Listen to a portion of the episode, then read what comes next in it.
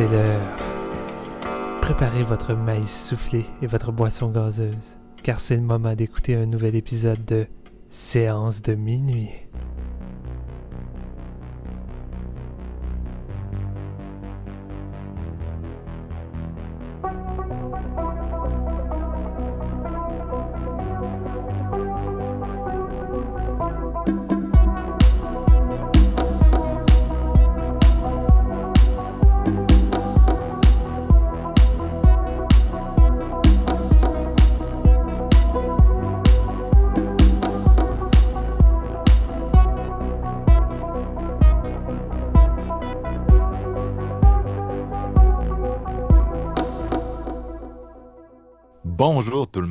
Bienvenue à cette nouvelle séance express consacrée à un film très attendu des fans de cinéma d'horreur, c'est-à-dire Hereditary. Je m'appelle Marc-Antoine et aujourd'hui je suis accompagné d'un gars en lendemain de veille d'un show d'Éric Lapointe, c'est-à-dire Jean-François Ouellette. Salut! Hey, yo! J'ai encore de la voix, man, je suis fidèle au poste, je suis prêt pour le mic. Ah, on, sent dans ta... on sent le petit Lapointe en fait quand tu parles. Ouais, tu pourrais quasiment chanter avec son, son même ton. ouais, mais je chantais sur son même ton, je suis genre son fils spirituel, là, fait que c'est correct. Tu veux-tu vraiment être le fils spirituel d'Éric Lapointe? Je dis ça de même. Là, mais... Alors, regarde mon chemin de vie, j'ai l'impression de le devenir. Ouais, ouais. Aussi avec nous, vous l'avez entendu, quelqu'un qui nous a préparé euh, ses plus beaux claquements de langue aujourd'hui, Steven Lefrançois. Hey, Marc-Antoine, mes claquements de langue que je me suis pratiqué durant toute la nuit, j'ai pas dormi. Cool ça, man! Euh, Aujourd'hui, donc, Hereditary, premier long métrage d'Harry Astor, Harry Astor, je sais pas exactement. Euh, si vous suivez ce qui se fait sur la scène des courts-métrages de genre, vous avez probablement déjà entendu parler de lui. Il en a fait 6-7 dans les euh, dernières années, dont euh, The Strange Thing About the Johnsons en 2011, qui est comme le- le film qui l'a mis sur la map, un cours super creepy qui dure euh, 30 minutes quand même, puis qui est disponible en ligne si jamais ça vous intéresse. J'ai une question Donc, pour euh, toi. Oui, Euh, Est-ce que tu as vu tous ces cours, de- globalement, ces courts-métrages? Euh, j'en ai vu plusieurs, oui. Ok. Euh, Est-ce que Hereditary euh, est inspiré d'un des cours ou une, pro- une, euh, un long métrage, dans le fond, de- d'un des courts-métrages? Euh, ben, donc, il y a des thèmes qui se recoupent, mais pas vraiment. En tout cas, de ce que j'ai vu, parce que comme je dis, je les ai pas tous vus. Ok, j'étais curieux par la suite parce que tu m'avais déjà parlé justement qu'il avait fait une coupe de courts-métrages avant celui-là. là. Non, ben, justement, Strange Thing About the Johnson, c'est. euh, vous le verrez, là, c'est vraiment pervers et malsain comme truc, mais. Euh, il y a, il y a vraiment un côté justement le, le- le péché familial qui traverse les générations. Bref on va reparler de, de tout ça en parlant du film. Mais euh, bref ouais Hereditary présenté à Sundance au mois de janvier euh, par la compagnie A24 qui a complètement conquis euh, public et critique sur place. Tout le monde s'est mis à abuser des hyperboles pour en parler. Ça a été repris dans le marketing et maintenant c'est un cas classique euh, de film où euh, une portion des, des spectateurs ne vont pas aimer euh, ce qu'ils vont voir, plus parce qu'ils sont frustrés contre le marketing que contre le, le film en tant qu'œuvre artistique. Donc, euh, on ne saurait trop vous recommander de, de, je pense, garder vos attentes à la porte. Ça peut juste aider, je pense, à, à- à aller là puis à pas juste se fâcher euh, pour euh, peu, finalement. Je pense que c'est rendu la marque de commerce du studio A24. là. Je pense que les gens devraient tou- toujours se préparer ainsi à chacune de leurs nouvelles sorties. Exact. Donc euh, aujourd'hui, on essaie quelque chose d'un peu différent sur le, le show. Euh, on va discuter du film sans spoiler durant la première partie. Donc, euh, si vous êtes des réguliers, euh, des auditeurs réguliers, vous savez un peu comment on fonctionne. On essaie de commencer en donnant un synopsis, puis en donnant euh, des avis, chacun notre tour, puis après on, on fait une portion où on échange plus à la bonne franquette, on lâche des idées, puis on, débat. Donc, la portion où on va donner notre avis, on va la faire sans spoiler. Donc, on va vraiment donner des opinions générales, mais on va pas toucher à tout ce qui est twist parce que c'est vraiment un film assez riche à ce niveau-là, puis que je conseille de voir euh, en en sachant le moins possible. Et euh, après ça, Steven va nous faire une belle balise spoiler dont il a le secret. Et euh, on va entrer en territoire méga full divulgachage. Donc, à ce moment-là, vous partirez si vous n'avez pas encore vu le film. Et puis, ben, c'est ça. Je pense que j'ai fait le tour de cette introduction. On va, on va enfin découvrir ce que chacun on pense de, de- du fameux Hereditary. We're gonna try something together.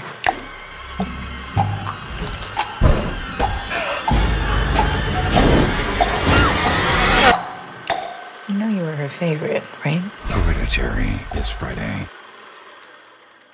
Donc, Hereditary, euh, film écrit réalisé par Harry Astor, je l'ai dit tantôt, son premier long, dans lequel on retrouve Gabriel Byrne, Tony Collette, Alex Wolff, Millie Shapiro et euh, Anne Dodd, si je ne me trompe pas. Anne Dodd, D-O-W-D, désolé pour le, le, Ouais, Dowd, merci euh, GF pour euh, le cours d'anglais 101.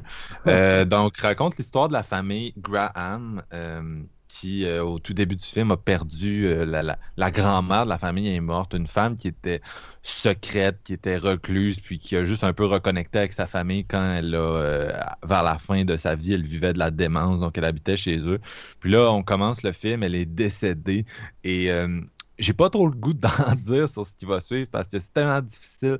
Marche sur des œufs quand on essaie de résumer ce film-là pour un public qui, qui n'a pas encore vu le film.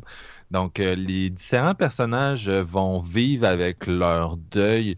Puis c'est vraiment, euh, c'est assez difficile, c'est assez noir comment c'est présenté. Euh, puis c'est ça, t'as la jeune adolescente qui, qui est vraiment marginale, qui, qui, que j'ai pas l'air de connecter avec personne à part justement sa grand-mère morte, puis qui, qui s'ennuie d'elle, qui la voit carrément dans des genres de visions. T'as l'adolescent stoner qui, qui, qui est juste l'espèce de cliché d'adolescent dégueulasse. Là, tu t'en- fous, puis il a l'air de se foutre de tout le monde. La mère est maquettiste, puis elle travaille dans une espèce de grande pièce de son immense maison sur euh, des, des- des petites maquettes vraiment réalistes qui représentent souvent des genres de scènes de vie de famille. Puis t'as le père qui est juste, euh, je sais pas, il est juste là, il chill. Et euh, ces différentes personnes-là vivent le deuil, puis il va y avoir des manifestations surnaturelles, mais pas tant de la façon dont on s'en attend. Fait que. je peux, je peux pas dire. Je peux pas en dire plus, sérieux. Surtout qu'on a dit qu'on faisait cette première portion-là sans spoiler, donc non. Non, non, non. Je vais pas plus loin que ça pour l'instant. Pas le choix. C'est juste qu'il va arriver des, des, des, des choses euh, étranges euh, après, euh, après le, la mort de la, de la grand-mère, puis c'est tout. là. Certaines choses tristement étranges, certaines choses qui te, te laissent la mâchoire à terre un peu, si je peux dire. Euh, Steven, c'est toi qui vas commencer et brise la glace. Qu'est-ce que t'as pensé d'Hereditary? Je brise la glace. Ok, on s'entend-tu que le hype pour ce film-là était démesuré, puis avec le marketing qui a été fait, on en, on en a souvent parlé avec ce studio-là, mais là, je pense que on atteint des sommets en termes de, marketing. C'est des phrases comme euh, le film le plus terrifiant depuis euh, L'Exorciste, puis ils ont même osé sortir une espèce de petit tableau euh, avec des battements de cœur qui s'intensifient au courant du film. Tu sais, ils ont vraiment mis ça haut. Et euh, évidemment, oui. L'Exorciste, c'est un classique. Tu sais, euh, Babadook, c'était ça aussi. William Friedkin a Ouais. dit c'est le film le plus apeurant depuis L'Exorciste, qui est drôle parce que c'est lui-même qui avait fait L'Exorciste. Mais euh, puis cette côte-là était partout après. William Friedkin donne sa bénédiction au film, scariest film since The Exorcist, puis ça a blessé le film aussi. Mais ça, on a déjà parlé de, de ça dans un autre épisode, là, les dommages du, du hype. Mais effectivement, comme tu dis, là, fait que je Mais- te laisser continuer. Écoute, pour ce, genre de phrase-là, je pense qu'il faut prendre ça pour, euh, pour ce que c'est. Je veux dire, l'horreur, c'est tellement subjectif, on peut pas se fier à ça. C'est pas parce que vous voyez une phrase qui dit que c'est le film le plus terrifiant depuis Ex- L'Exorciste, puis L'Exorciste, c'est un film qui vous a fait peur, que ça va autant fonctionner sur vous.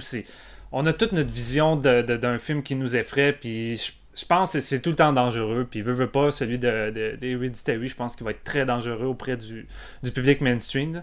Fait que euh, c'est ça.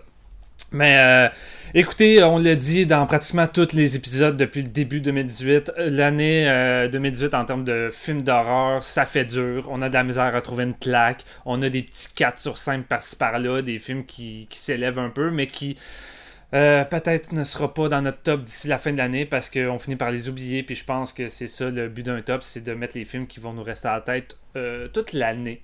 Et pour moi, à date, cette année, on a, on, a deux sortes de, de- films d'horreur.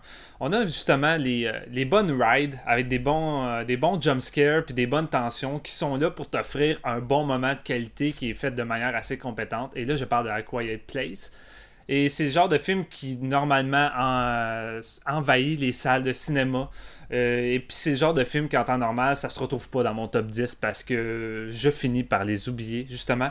Et on a les films d'horreur qui sont viscérales, des vrais films de terreur, des films qui vont jouer avec ta tête, qui après le, le visionnement, tu vas sortir de la salle, tu pourras pas penser à d'autres choses. On dirait que pendant un instant, tes idées sont plus claires, t'es plus capable de t'enlever certaines images, certains symboles, certaines thématiques que le film tente de dire, et t'es juste fucked up. Et moi, c'est ce genre de films-là qui sont pour moi des véritables expériences, puis des véritables grands films d'horreur. Et Hereditary, c'est à ça que je m'attendais, puis... Euh, eh bien, c'est peut-être cliché de dire ça, mais moi, je suis, euh, je suis les, les, gens de Sundance. Je suis sorti de la salle avec une foutue claque sur la gueule. Euh, écoute, je pensais pas qu'on aurait un film d'horreur aussi, aussi frappant depuis, depuis Mother l'année passée. Je me disais qu'on n'aurait peut-être pas un film qui arriverait à nous mettre autant à terre. Puis tu sais, Mother, ça a été une, expérience suffocante, une expérience où ça me foutait à terre. Mais c'est pas tant un film qui m'a effrayé. Et un film qui m'effraie c'est plus rare de nos jours. Je pense qu'on en a parlé souvent, les gars, que euh, on est moins apte à être effrayé euh, dans les films d'horreur, peut-être parce qu'on vieillit, peut-être que nos peurs sont plus difficiles à, venir chercher. Et je crois que euh, Hereditary est venu vraiment me chercher mes plus grosses peurs au plus profond de, moi-même parce que c'est un film qui m'a vraiment terrifié à plusieurs moments. Puis je pense la dernière fois qu'un film qui m'a fait cet effet-là, c'était The Wailing. Et étonnamment, il y a peut-être quelques thématiques que je pourrais quasiment relier ces deux, euh, entre ces deux-là, mais c'est deux films qui m'ont profondément euh, foutu à terre. Puis Hereditary, c'est ça en gros. Euh, tu sais, premier film d'Harry Astor, je connais pas trop son style, je sais pas trop dans quoi il va m'embarquer, j'ai pas vu ses courts-métrages. Puis moi, je me suis tenu loin des bandes annonces. À part les affiches, j'ai rien vu d'autre. Fait que j'étais pas trop certain dans quoi m'embarquer. Je savais que ça serait un slow burn, euh, puis que ça finirait sans doute avec de quoi qui me taperait sa gueule un peu à la The Witch. Et oui, c'est ça, mais Harry Astor a un rip, euh, un rip pratiquement somnambule. J'ai l'impression d'être devant un film semi-éveillé, un genre de cauchemar auquel que je peux pas faire grand chose. On dirait que je suis juste hypnotisé. Je vois plus le temps d'écouler. Et le, film a beau durer un 2h07. Euh, moi, je l'ai pas vu passer. Et euh, j'ai été incrusté avec ce film-là parce que la première partie de Hereditary, c'est avant tout un, drame familial crissement cynique en termes de famille euh, dysfonctionnelle, cela va loin. Là. Il t'amène au plus profond de, cette famille-là, la noirceur qui est là et qui semble présente depuis tellement longtemps.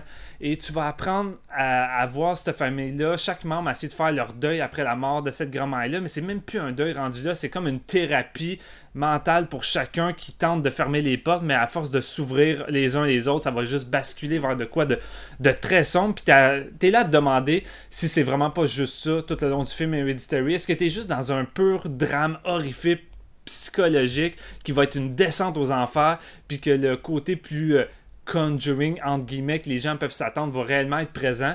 Et c'est là que le film joue ses cartes. Euh, autant tu penses euh, savoir aussi que ça s'en va, le film, des fois, change de direction d'un coup tellement sec avec des scènes qui te frappent en pleine gueule que tu es dérouté. Et comme les personnages, tu prends un instant, t'arrêtes de respirer et t'essaies de, de, reprendre tes idées, mais euh, ça fait juste continuer dans cette direction-là. Puis le réalisateur maîtrise tellement bien ça. C'est, je veux dire, c'est un premier film et Harry Astor, sa cinématographie, sa manière de de construire ces scènes, c'est souvent des plans longs, mais tu sais, c'est pas, c'est pas tant des plans à la James Wan, c'est vraiment des plans pratiquement surnaturels dans un contexte réaliste. C'est très difficile à expliquer rapidement de même, mais tu as le personnage de la mère qui est joué par une Tony Collette qui mérite le fucking Oscar cette année. C'est peut-être parler trop vite, là, mais je veux dire, quand on a vu Babadook, on était tous d'accord que cette actrice-là méritait d'être nominée aux Oscars, puis qu'il y avait, y avait suffisamment de scènes à mettre euh, comme extrait, comme ils font souvent aux Oscars, pour montrer à quel point sa performance est, mémorable. Mais Tony Collette, là, c'est peut-être la, performance féminine horrifique de la décennie. Honnêtement, là, euh, elle enchaîne les monologues qui vont vous péter en pleine face, qui vous restent en tête. J'imagine le film être nominé aux Oscars, puis les gars, c'est comme. Qu'est-ce qu'on prend comme scène? Euh, Il y en a trop. Il y a trop de moments où Tony Collette, euh, euh, elle joue pas. Elle, elle est ce personnage-là. elle devient. C'est pas quelqu'un qui joue la folie. Elle, elle, incarne la folie dans ce film-là. C'est hallucinant sa performance. Puis son personnage, c'est fou. Elle joue une une mère euh, qui, qui, a beaucoup de problèmes intérieurs, qui est reliée à sa famille, puis ça va déteindre sur, sa propre famille à elle, mais euh, elle doit construire une espèce de maquette. Puis on dirait que son moyen de s'exprimer, c'est cette maquette-là qui va représenter différents moments de sa vie. Elle fait des genres de petits personnages miniatures puis des scènes qui relatent plusieurs moments de sa vie euh, antérieure comme présent avec ses enfants puis son mari d'aujourd'hui. On dirait pour elle, c'est une thérapie ou un moyen de montrer qu'elle a un certain contrôle encore sur sa vie alors qu'elle a une certaine crainte de ne pas l'avoir. Mais ça devient quasiment ça, devient quasiment méta parce que tu as l'impression que tu as quelqu'un derrière cette famille-là qui tire les ficelles puis qui essaie d'avoir le contrôle derrière cette famille-là qu'elle-même n'a pas avec sa propre maquette. Euh, tu as de quoi de vraiment intense par rapport à ça, le symbolisme de ces images-là, que la façon que le réalisateur euh, Harry Astor les utilise, j'ai trouvé ça du génie. C'est vraiment écœurant. Et euh, c'est une véritable descente aux enfers que la famille va vivre là, j'allais être tourné en rond parce que j'ai peur de rentrer dans des, spoilers à, vouloir rentrer dans d'autres euh, sections.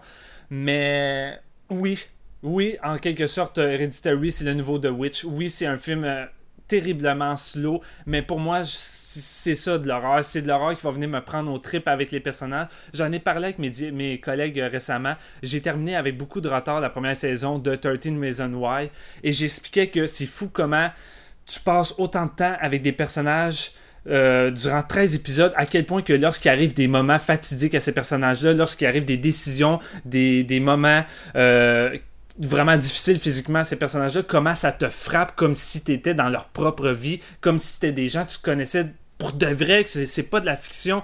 Et c'est pour ça que pour moi, c'est ça qu'un film peut se justifier d'avoir une durée aussi longue. Moi, un film comme Conjuring qui va durer deux heures, puis qu'il euh, arrive à te connecter avec des personnages, mais qu'avant tout, c'est un film qui tente de t'offrir que des jumpscares. Tu sais, un, un roller coaster je trouve que parfois c'est pas vraiment justifiable un deux heures parce qu'après ça le film te sort de la tête puisque tu as eu des bons jumpscares mais c'est tout. Mais un film comme Hereditary où sont deux heures chaque minute le réalisateur l'utilise pour te rapprocher de ces personnages là pour te montrer l'évolution psychologique pour que quand les moments fatidiques arrivent mais il te tape comme ça tape rarement dans les films d'horreur qu'on va voir au cinéma.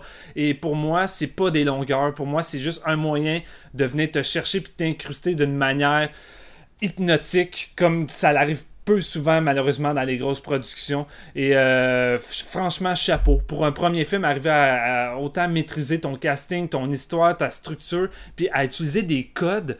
Euh, et un style qu'on a vu, tu sais, je veux dire, en tant que tel, Editory, c'est pas un film qui va révolutionner le cinéma d'horreur. Il utilise des genres et des thèmes qu'on a vus ailleurs, mais le réalisateur se l'approprie à sa façon de manière tellement fucked up comme on l'a vu rarement qu'il élève tout ça complètement dans une direction qu'on voit pas si souvent. Puis pour moi, c'est un tour de force, surtout avec un premier film, à se demander fuck, comment le réalisateur va arriver à faire un deuxième film qui va surpasser ça, puis avoir une maîtrise encore plus poussée. Pour moi, ça, c'est vraiment ça, un tour de force pour un premier film.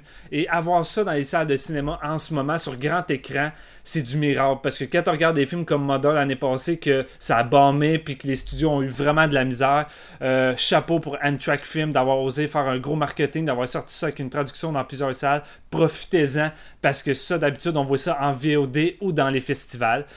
Fait que, en gros, c'est ça. Moi, c'est un film qui m'a vraiment coupé le souffle. J'ai pleuré, j'ai été terrifié. Et en sortant du film, j'ai juste eu une expérience euh, qui m'a littéralement secoué. Fait que, autant je parais clair et pas clair, je pense qu'après qu'on va rentrer dans la section spoiler, on va plus dire en détail pourquoi c'est un film aussi marquant. En tout cas, pour moi. Fait que reste à savoir si mes collègues ont ressenti ce, même feeling. Jean-François, t'as-tu été secoué toi aussi? Tu sais, là, euh, je vous euh, chiale beaucoup sur le fait, comme, euh, comme Steven a commencé avec son opinion, je chiale beaucoup sur le fait qu'il n'y avait pas énormément de films d'horreur qui, qui, m'ont marqué cette année. Puis c'est vrai, par exemple, on a une année qui est quand même très tranquille, si je peux dire. Puis un mot dit qu'on l'attendait, Hereditary, puis ouais, c'est je vais le dire tout de suite, je pense que c'est probablement un des meilleurs films des dix dernières années. C'est ma meilleure expérience de film d'horreur au cinéma. Puis je vais, vous décrire ça parce que honnêtement, je pensais pas, je pensais pas que ça allait aller aussi loin. Puis côté marketing, oui, ils ont, été à fond.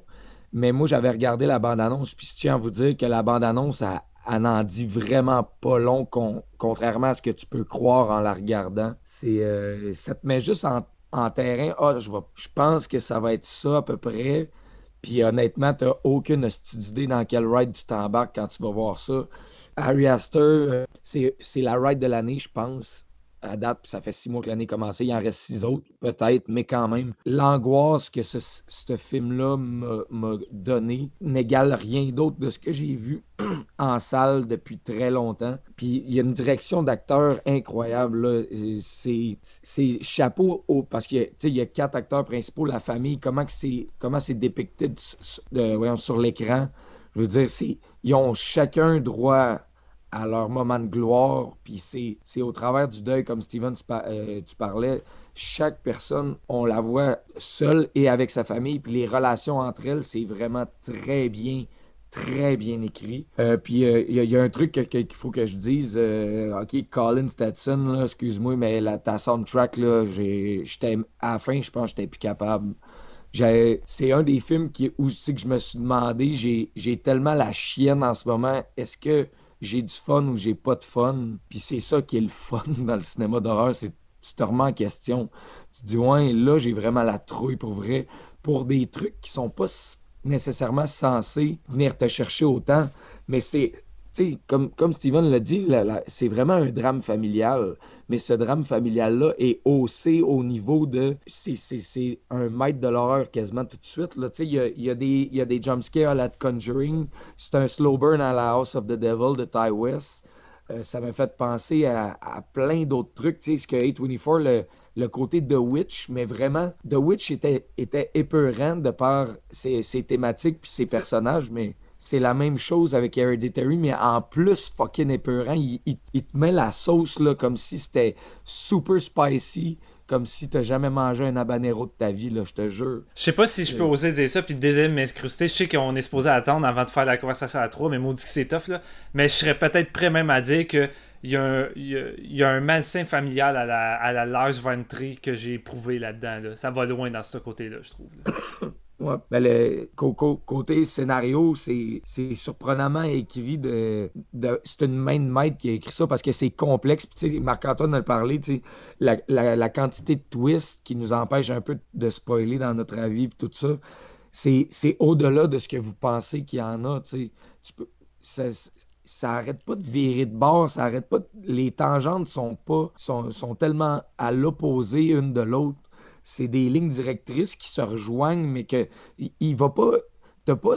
T'as pas l'impression de savoir vers où ça s'en va jamais. C'est ça qui est le fun de ce film-là parce que ça bifurque puis ça te surprend à, aux 15 minutes. Aux 15-20, je te dis, là, j'étais là, ok, non, ça se peut pas. Ok, ok, qu'est-ce qu'il va faire? tu sais? Ce film-là m'a mis mon coton watté devant les yeux pratiquement tout au long de sa durée. Puis c'est pas. euh, la- la première partie est pas nécessairement la plus épeurante, mais le stress que ça m'a créé, je te dis, il maîtrise le rythme Harry Astor comme personne. C'est vraiment le fun de voir parce que j'en t'ai parlé de ses courts-métrages, j'en ai vu aucun, mais c'est sûr et certain que je m'en vais m'en claquer là, aussitôt, euh, aussitôt cet épisode terminé là parce que j'ai j'ai vécu un moment de cinéma. Puis s'il vous plaît, que vous aimez ou vous aimez pas le cinéma d'horreur, allez regarder ça en salle, ça n'en prend des- du public pour ce genre de film-là, parce que c'est le fun de les avoir. Comme tu as parlé de la traduction, tu moi, mon, cinéma à Saint-Eustache, mercredi, ils ont fait un post sur Facebook pour annoncer qu'ils faisaient la première, euh, pour la première de ce film-là à 7h05 le jeudi. Puis il disait, c'est le film d'horreur de l'année pratiquement, venez voir ça, les critiques, blablabla. C'est la seule fois que Cinéma Saint-Eustache va parler d'un film d'horreur de son esti d'existence, je vous le dis. Puis c'est, puis ça vaut son pesant d'or. Fait que, vas-y Marc, là, je vais pas entrer plus loin, mais que j'ai eu du fun dans ce film-là, je capote bien raide. Ben, écoutez, c'est difficile d'en ajouter que vous n'avez pas dit. Euh, moi, ce film-là, Hereditary, j'en avais entendu parler justement la première fois à cause de Colin Stetson, que tu viens de mentionner, GF, qui est un saxophoniste, puis je l'adore. Fait que je, je- je le suivais sur Facebook. Le gars de Bon Hiver, je pense, tout ça. Euh, pas vraiment, mais en Non, fait, on va mettre une tonne de lui à la fin, les gens vont pouvoir le découvrir un peu, mais Colin Stetson, c'est c'est tout. là. Ce gars-là, Hereditary, c'est comme sa, sa 15e soundtrack quasiment, là. il en a fait plein. Euh, beaucoup d'albums solo de, de- au saxophone, un band de metal, XI, qui est vraiment bon.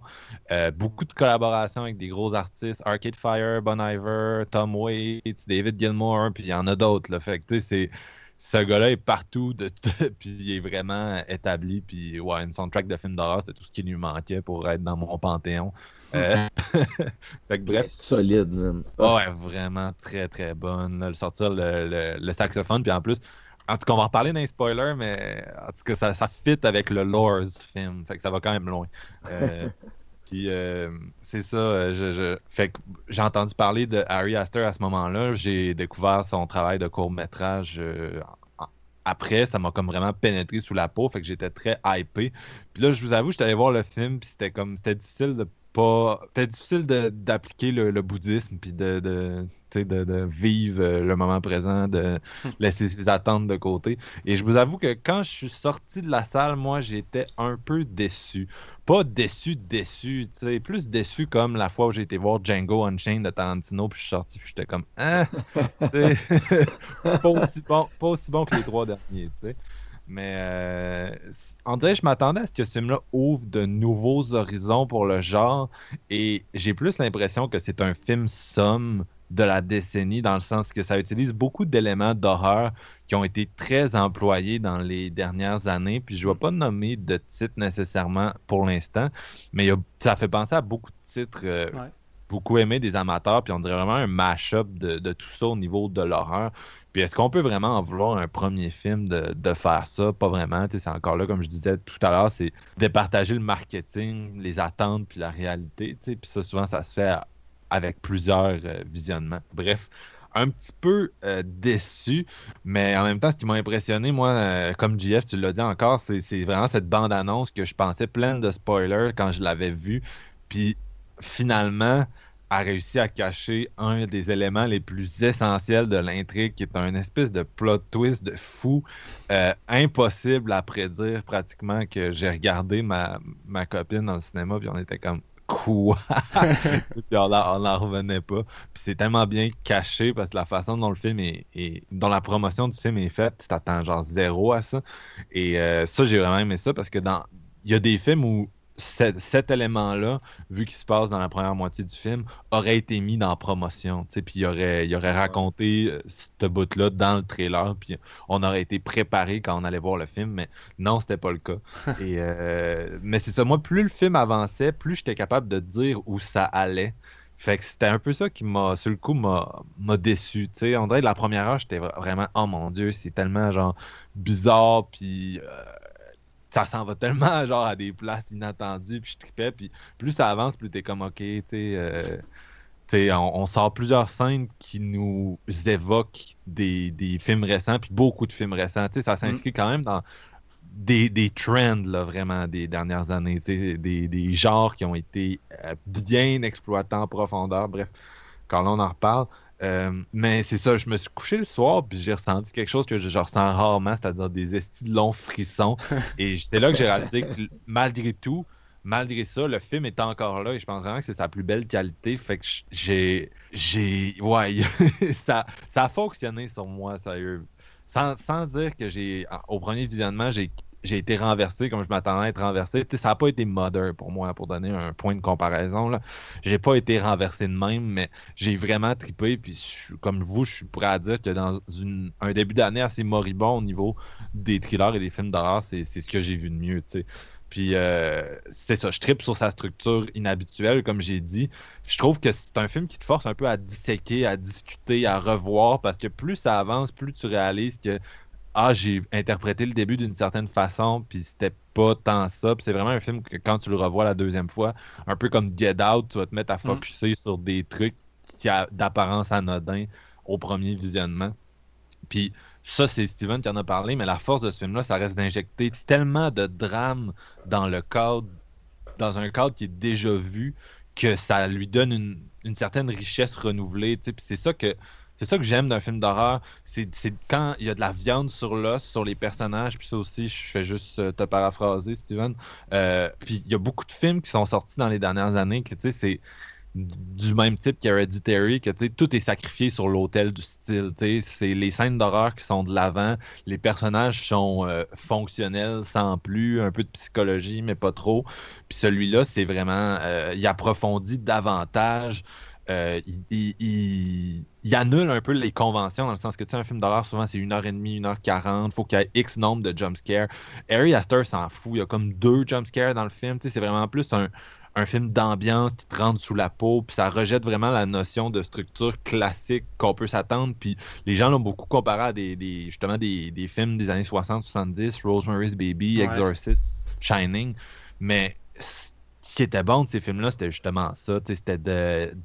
Une première heure, des fois, carrément, qu'il y a un peu d'éléments creepy, mais c'est axé sur le développement de personnages, sur le drame, puis ça crée une richesse thématique puis de personnages qu'on retrouve pas dans un cinéma d'horreur qui est plus mainstream, puis juste axé comme train fantôme. Puis j'avais pas les trains fantômes, je veux dire, on a fait un épisode sur Annabelle 2, on avait eu du fun puis tout, mais tu sais, c'est pas c'est pas la même richesse, puis c'est pas le genre de film que tu sors du cinéma puis t'es comme ah j'irai le revoir maintenant, puis ça c'est, c'est le cas. Euh, puis, puis c'est un peu ça, sérieux.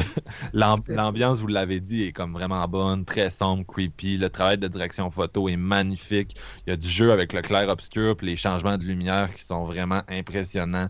Euh, la performance de Tony Collette est, est, est forte. Il y a des monologues émotionnels là-dedans. Il y a du. En tout cas, il y a vraiment.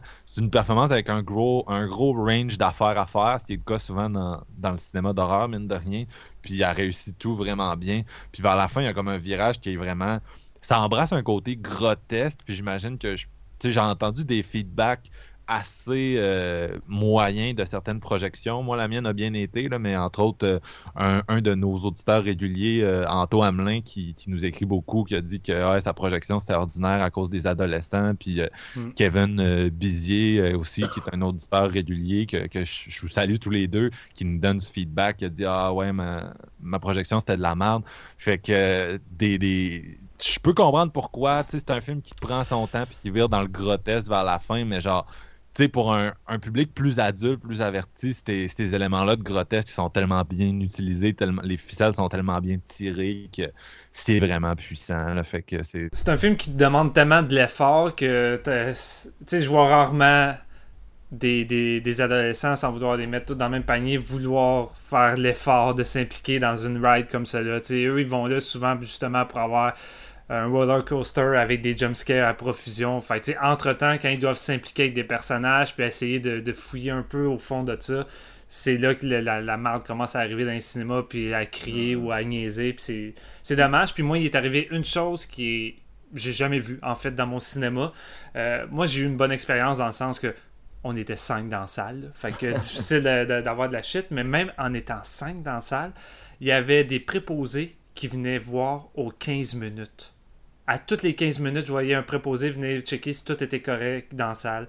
Fait que je crois que l'ampleur que ça a pris, le bordel dans les salles, euh, peut-être les premiers soirs, je sais pas, a, fait en, sorte que les employés doivent surveiller si justement il arrive pas trop de shit. J'ai jamais ah, vu ça. J'ai jamais vu ça dans une salle de cinéma, honnêtement. Là. Nous autres, on était quatre, puis honnêtement, j'étais quasiment content de voir euh, justement le pacing du film, puis l'espèce de slow burn, parce qu'avoir été d'une salle pleine un jeudi soir, je suis pas sûr que j'aurais.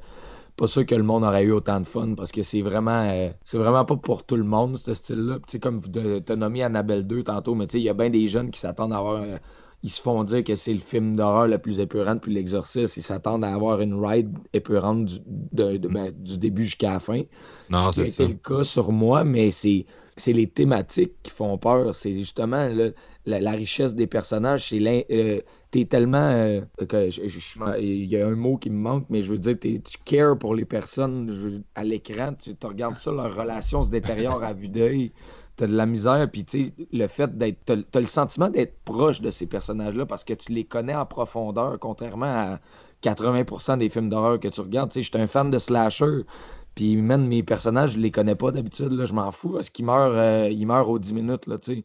Ceux-là, ils jonglent avec d'une façon de maître, man, puis c'est vraiment l'écriture, euh, puis la, la, façon que c'est joué, que c'est solide, là. Pour ceux qui nous écoutent, euh, on n'est pas encore en section spoiler, fait qu'inquiétez-vous pas, vous pouvez continuer, de toute façon, je vais mettre une balise. C'est juste que là, on commence peut-être à donner des, un peu plus de viande pareil pour ceux qui nous écoutent, puis qui voudraient peut-être être un peu plus euh, encore motivés là, à, à vouloir y aller, mais...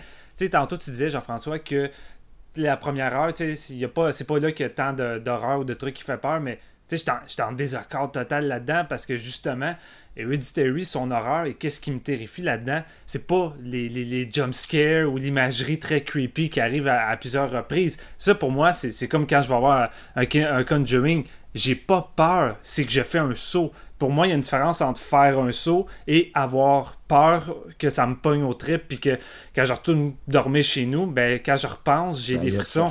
Puis, tu sais, je veux dire, une des. C'est ce que je voulais dire avec ça aussi, parce que c'est pas des éléments de jump scare, c'est ça vient de chercher en dessous. C'est, le drame fait plus peur hein, que des éléments d'horreur mm. typiques. C'est ça, parce que t'as une des scènes qui m'a le plus terrifié dès le départ de ce film-là. Puis c'est, pas un spoiler, mais la mère, à un moment donné, va dans une séance euh, de, rencontres pour les personnes qui doivent faire des deuils pour X raisons, puis ils vont là pour parler, pour s'aider. Et elle te fait un monologue ah, qui m'a réellement donné la chair de poule et qui m'a plus terrifié que n'importe quel jumpscare que j'ai pu voir euh, dans, les grosses productions à la, James Wan. Ça, ça c'est vraiment de l'horreur qui fonctionne par son ambiance et ses dialogues.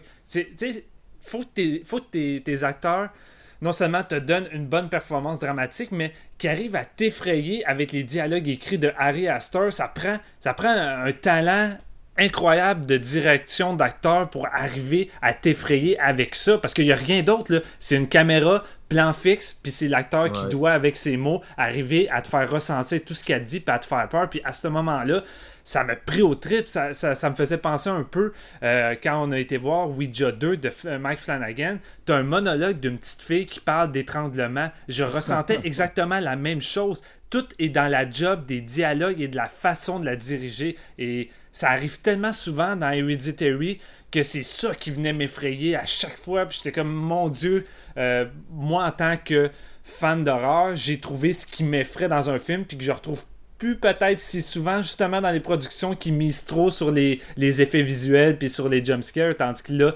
pour moi, c'était ça l'horreur que je recherchais avec euh, Hereditary.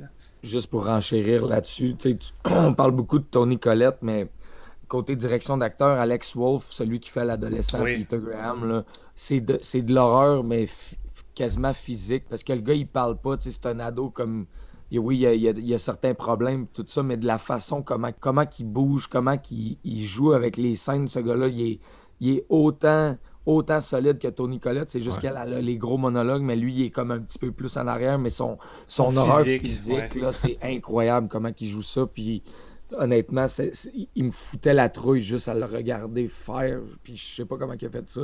Puis ça, revient encore une fois euh, à la direction d'acteur. Ça a été vraiment, vraiment bien dirigé une des affaires qui est, bien exploitée dans, son rôle, puis qui est assez subtil, il y a une espèce de régression à travers le film. Il devient comme de plus en plus genre enfantin. Puis je trouve qu'il joue bien, genre vers la fin.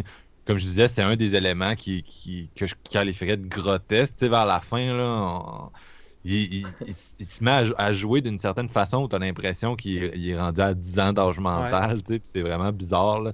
Mais il est brisé, man. Mais c'est ça, le parcours psychologique fait en sorte que ces scènes-là, autant ça aurait pu te lâcher, autant ça fonctionne avec l'évolution qu'on a suivie durant les deux heures. Ouais, non, c'est clair. Fait qu'on passe-tu euh, à la section spoilers? Ouais. Je pense que c'est le moment, hein? Je pense que on ouais. mon gars, on pèse sur des œufs, là. ok, fait qu'on y est. Spoiler. Spoiler. Spoiler. Spoiler. Spoiler. Spoiler. Spoiler. C'est ça. Moi, ce qui m'a peut-être un peu mis off sur le coup, c'est cette impression-là que ce film-là, c'est 25% Babadook, pour tout ce qui est euh, le personnage de Tony Collette, le, traitement de la maladie mentale, la descente. 25% de Witch, 25% Conjuring, puis 25% Kill List à cause Kill List, c'est vraiment la, construction avec le. Ah, ouais, hein? Kill List, j'ai vraiment pensé à ça, ouais. Piège rituel satanique qui se referme sur les personnages, puis t'as un twist que éventuellement que c'est. Euh, c'est ça, sont dans un rituel de. de Moi, c'était jeune... House of the Devil que ça m'avait fait penser côté slow burn, mais mettons, c'est quand même très différent, mais ça m'a beaucoup évoqué Ty West quand même, de la façon comment c'est filmé aussi. T'as quand même peut-être un peu plus de choses à te mettre sous la dent qu'un qu Ty West souvent, là, aussi. Ouais, ben Taiwan, c'est tellement différent son, son approche, mais Mm. c'est ça, il y a quand même le, juste le twist de la secte satanique qui, est- qui était là, mais qu'on le savait pas trop.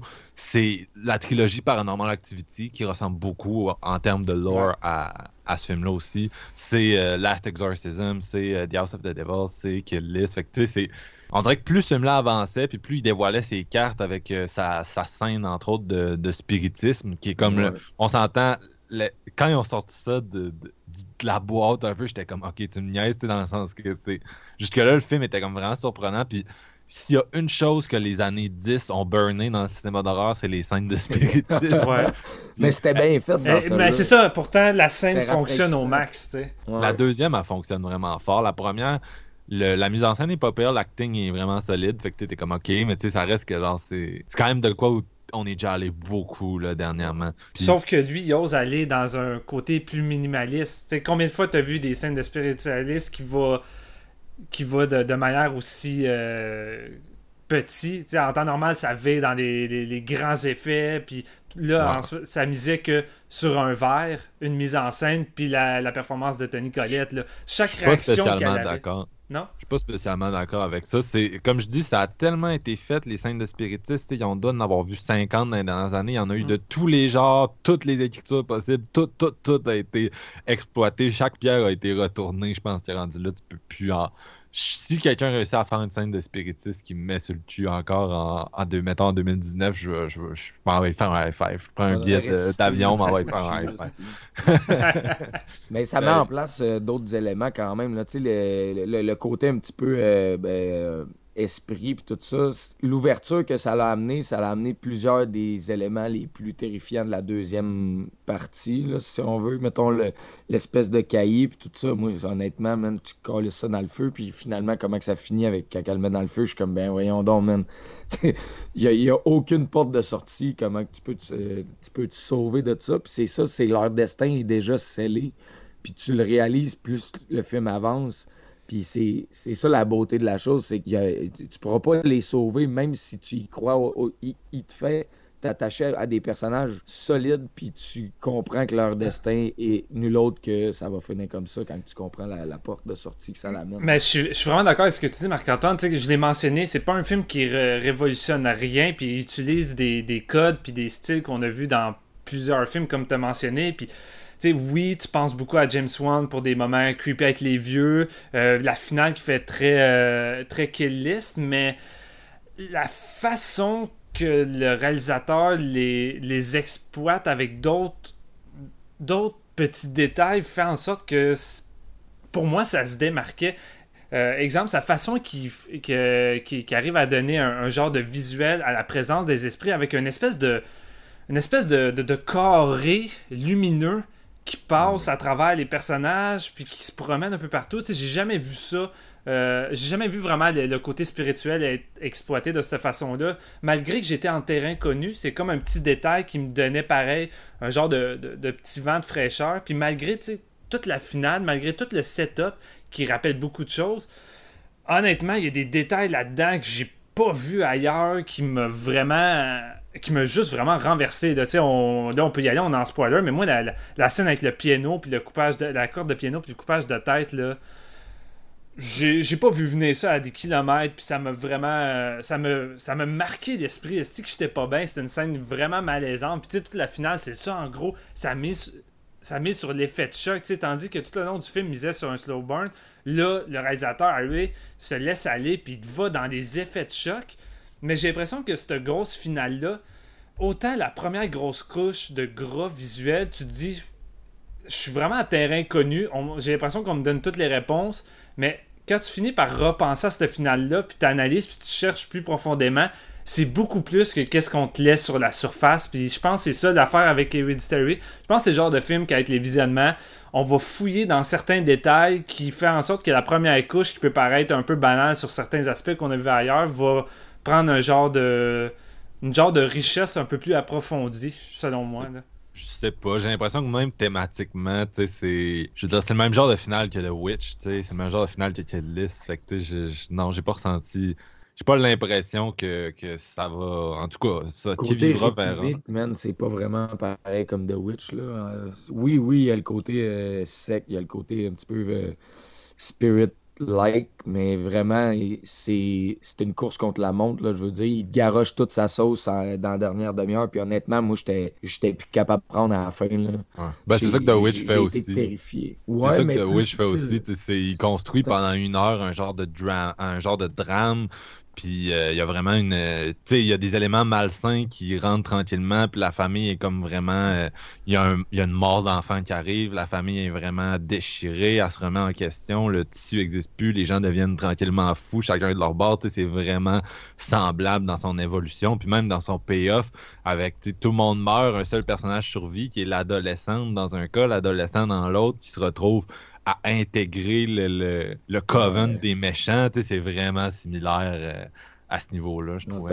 Mais j'ai l'impression qu'il y a un côté fucked up qui est pas présent dans The Witch, qui est présent dans Hereditary, parce que j'en ai vu des films de secte, puis c'est un genre qui que j'aime beaucoup. Moi, les finales qui finissent de façon satanique à de comme The Last Exorcist, je, je tripe vraiment. Puis, je veux dire, quand cette finale-là est arrivée, malgré que j'étais en terrain connu, il y a un côté tellement fucked up qui me secoué comme j'ai pas vraiment été secoué avec The Witch ou euh, même Kellis, malgré une finale vraiment forte. Hereditary, avec sa finale m'a vraiment frappé euh, comme rarement dans ce, dans ce style-là. le film s'est terminé avec le générique. Chantal m'a regardé. Puis tu sais, même elle qui a vu tous ces films-là était comme vraiment sans voix. Elle était comme c'est crissement fucked up cette finale-là. elle m'a littéralement dit ça. Ah, je sais pas, j'aimerais ça être d'accord avec vous autres, mais non, mais c'est sûr que la différence avec The Witch, c'est peut-être le côté Babadook. Puis, je vais y aller tout de suite avec mon analyse du, du film, si vous me le permettez. Mais euh, moi, je le vois vraiment comme Hereditary. Puis le, le film te donne quand même des, des grosses pistes puis des clés pour ça. tu commences le film, puis justement, Tony Collette fait son espèce de monologue sur le fait que. Ah, mon, frère était schizophrène, puis il disait que ma mère essayait de me mettre des trucs dans la tête, puis euh, il s'est suicidé. Puis bien sûr, ça, ça fait référence au, à la sec, là, même si on le sait pas à ce moment-là. Puis mon père, euh, mon père était, euh, je sais plus quoi, puis c'est affamé à mort. Ma mère avait un problème de double personnalité. En gros, la maladie mentale run dans la famille. le film s'appelle Hereditary. Fait que tu vois un peu où ça s'en va. Puis c'est pas mal un film, selon moi, sur le un peu à la Babadook sur le, la maladie mentale, comment tu deals avec, puis surtout le, bagage qui passe de génération en génération, puis il image ça avec des, des schizophrènes, qui en 2018 peut être un peu cringy, puis euh, des, euh, puis des secs, là, mais c'est pas mal ça pour moi le sous-texte du film. Puis encore là, c'est un sous-texte qui avait déjà été exploité euh, dans, dans Babadook. Fait que mais j'ai quand même trouvé ça, tu sais, j'ai trippé, c'est ça le pêche, je chante comme si j'avais pas trippé, mais j'ai trouvé ça fort, j'ai trouvé qu'il tirait bien son épingle du jeu, l'ambiance est là, puis ce thème-là, il, réussit vraiment bien à le pousser à travers le film, comme j'ai dit tantôt, un film de 2h10 où la psychologie des personnages est vraiment fouillée puis développée, puis, euh, mais c'est ça, quand il a sorti l'imagerie à la fin, on dirait que j'étais comme Ah, tu sais, on dirait que t'avais plus d'idées pour ton drame que pour ton imagerie d'horreur. Ça a été ça mon, mon, mon, euh, mon, constat. Mais pour une première, euh, une première réalisation de long, là, honnêtement, là, il maîtrise l'horreur comme.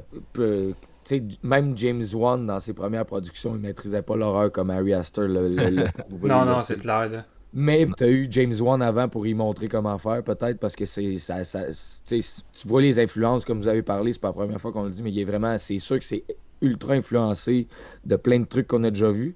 Mais je considère quand même, puis je le, je le réitère, man, c'est, c'est mieux fait que la plupart des trucs qu'on a vus quand même. même si c'est, un amalgame, mon gars, c'est un hachis de plein d'affaires qu'on a, qu'on a déjà vues, mais si, si, ton hachis est meilleur, man, je dirais pas, euh, ah, mais l'autre, il l'a fait avant. moi, selon moi, c'est vraiment, euh, c'est vraiment du solide. Puis la, la, force de ce film-là, c'est vraiment la profondeur. Parce qu'il y a tellement de layers d'horreur.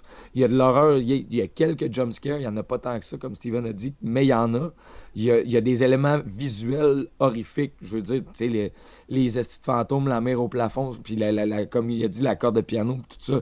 Moi, j'étais plus capable à ce moment-là. J'étais comme, ah non, man, j'ai tellement la fucking chienne.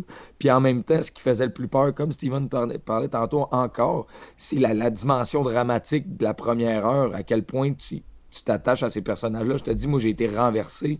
Puis ça, ça a bien beau été, été fait 50 fois avant. Hereditary, ben, c'est c'est le numéro 1. Tu as gagné à Mario Kart, mon gars, tu as gagné la première place. On Ah, se, on se le cachera pas non plus. Je veux dire, n'importe quel réalisateur est influencé par d'autres réalisateurs. C'est ça le cinéma. Tous les réalisateurs sont influencés souvent par les premiers grands noms qui ont fait en sorte qu'ils ont inventé carrément des genres et des styles dans le, dans le cinéma. Tu sais, qu'on pense à Alfred Hitchcock ou euh, Kurosawa. Je veux dire, c'est tous des réalisateurs qui ont influencé tout le cinéma durant des années.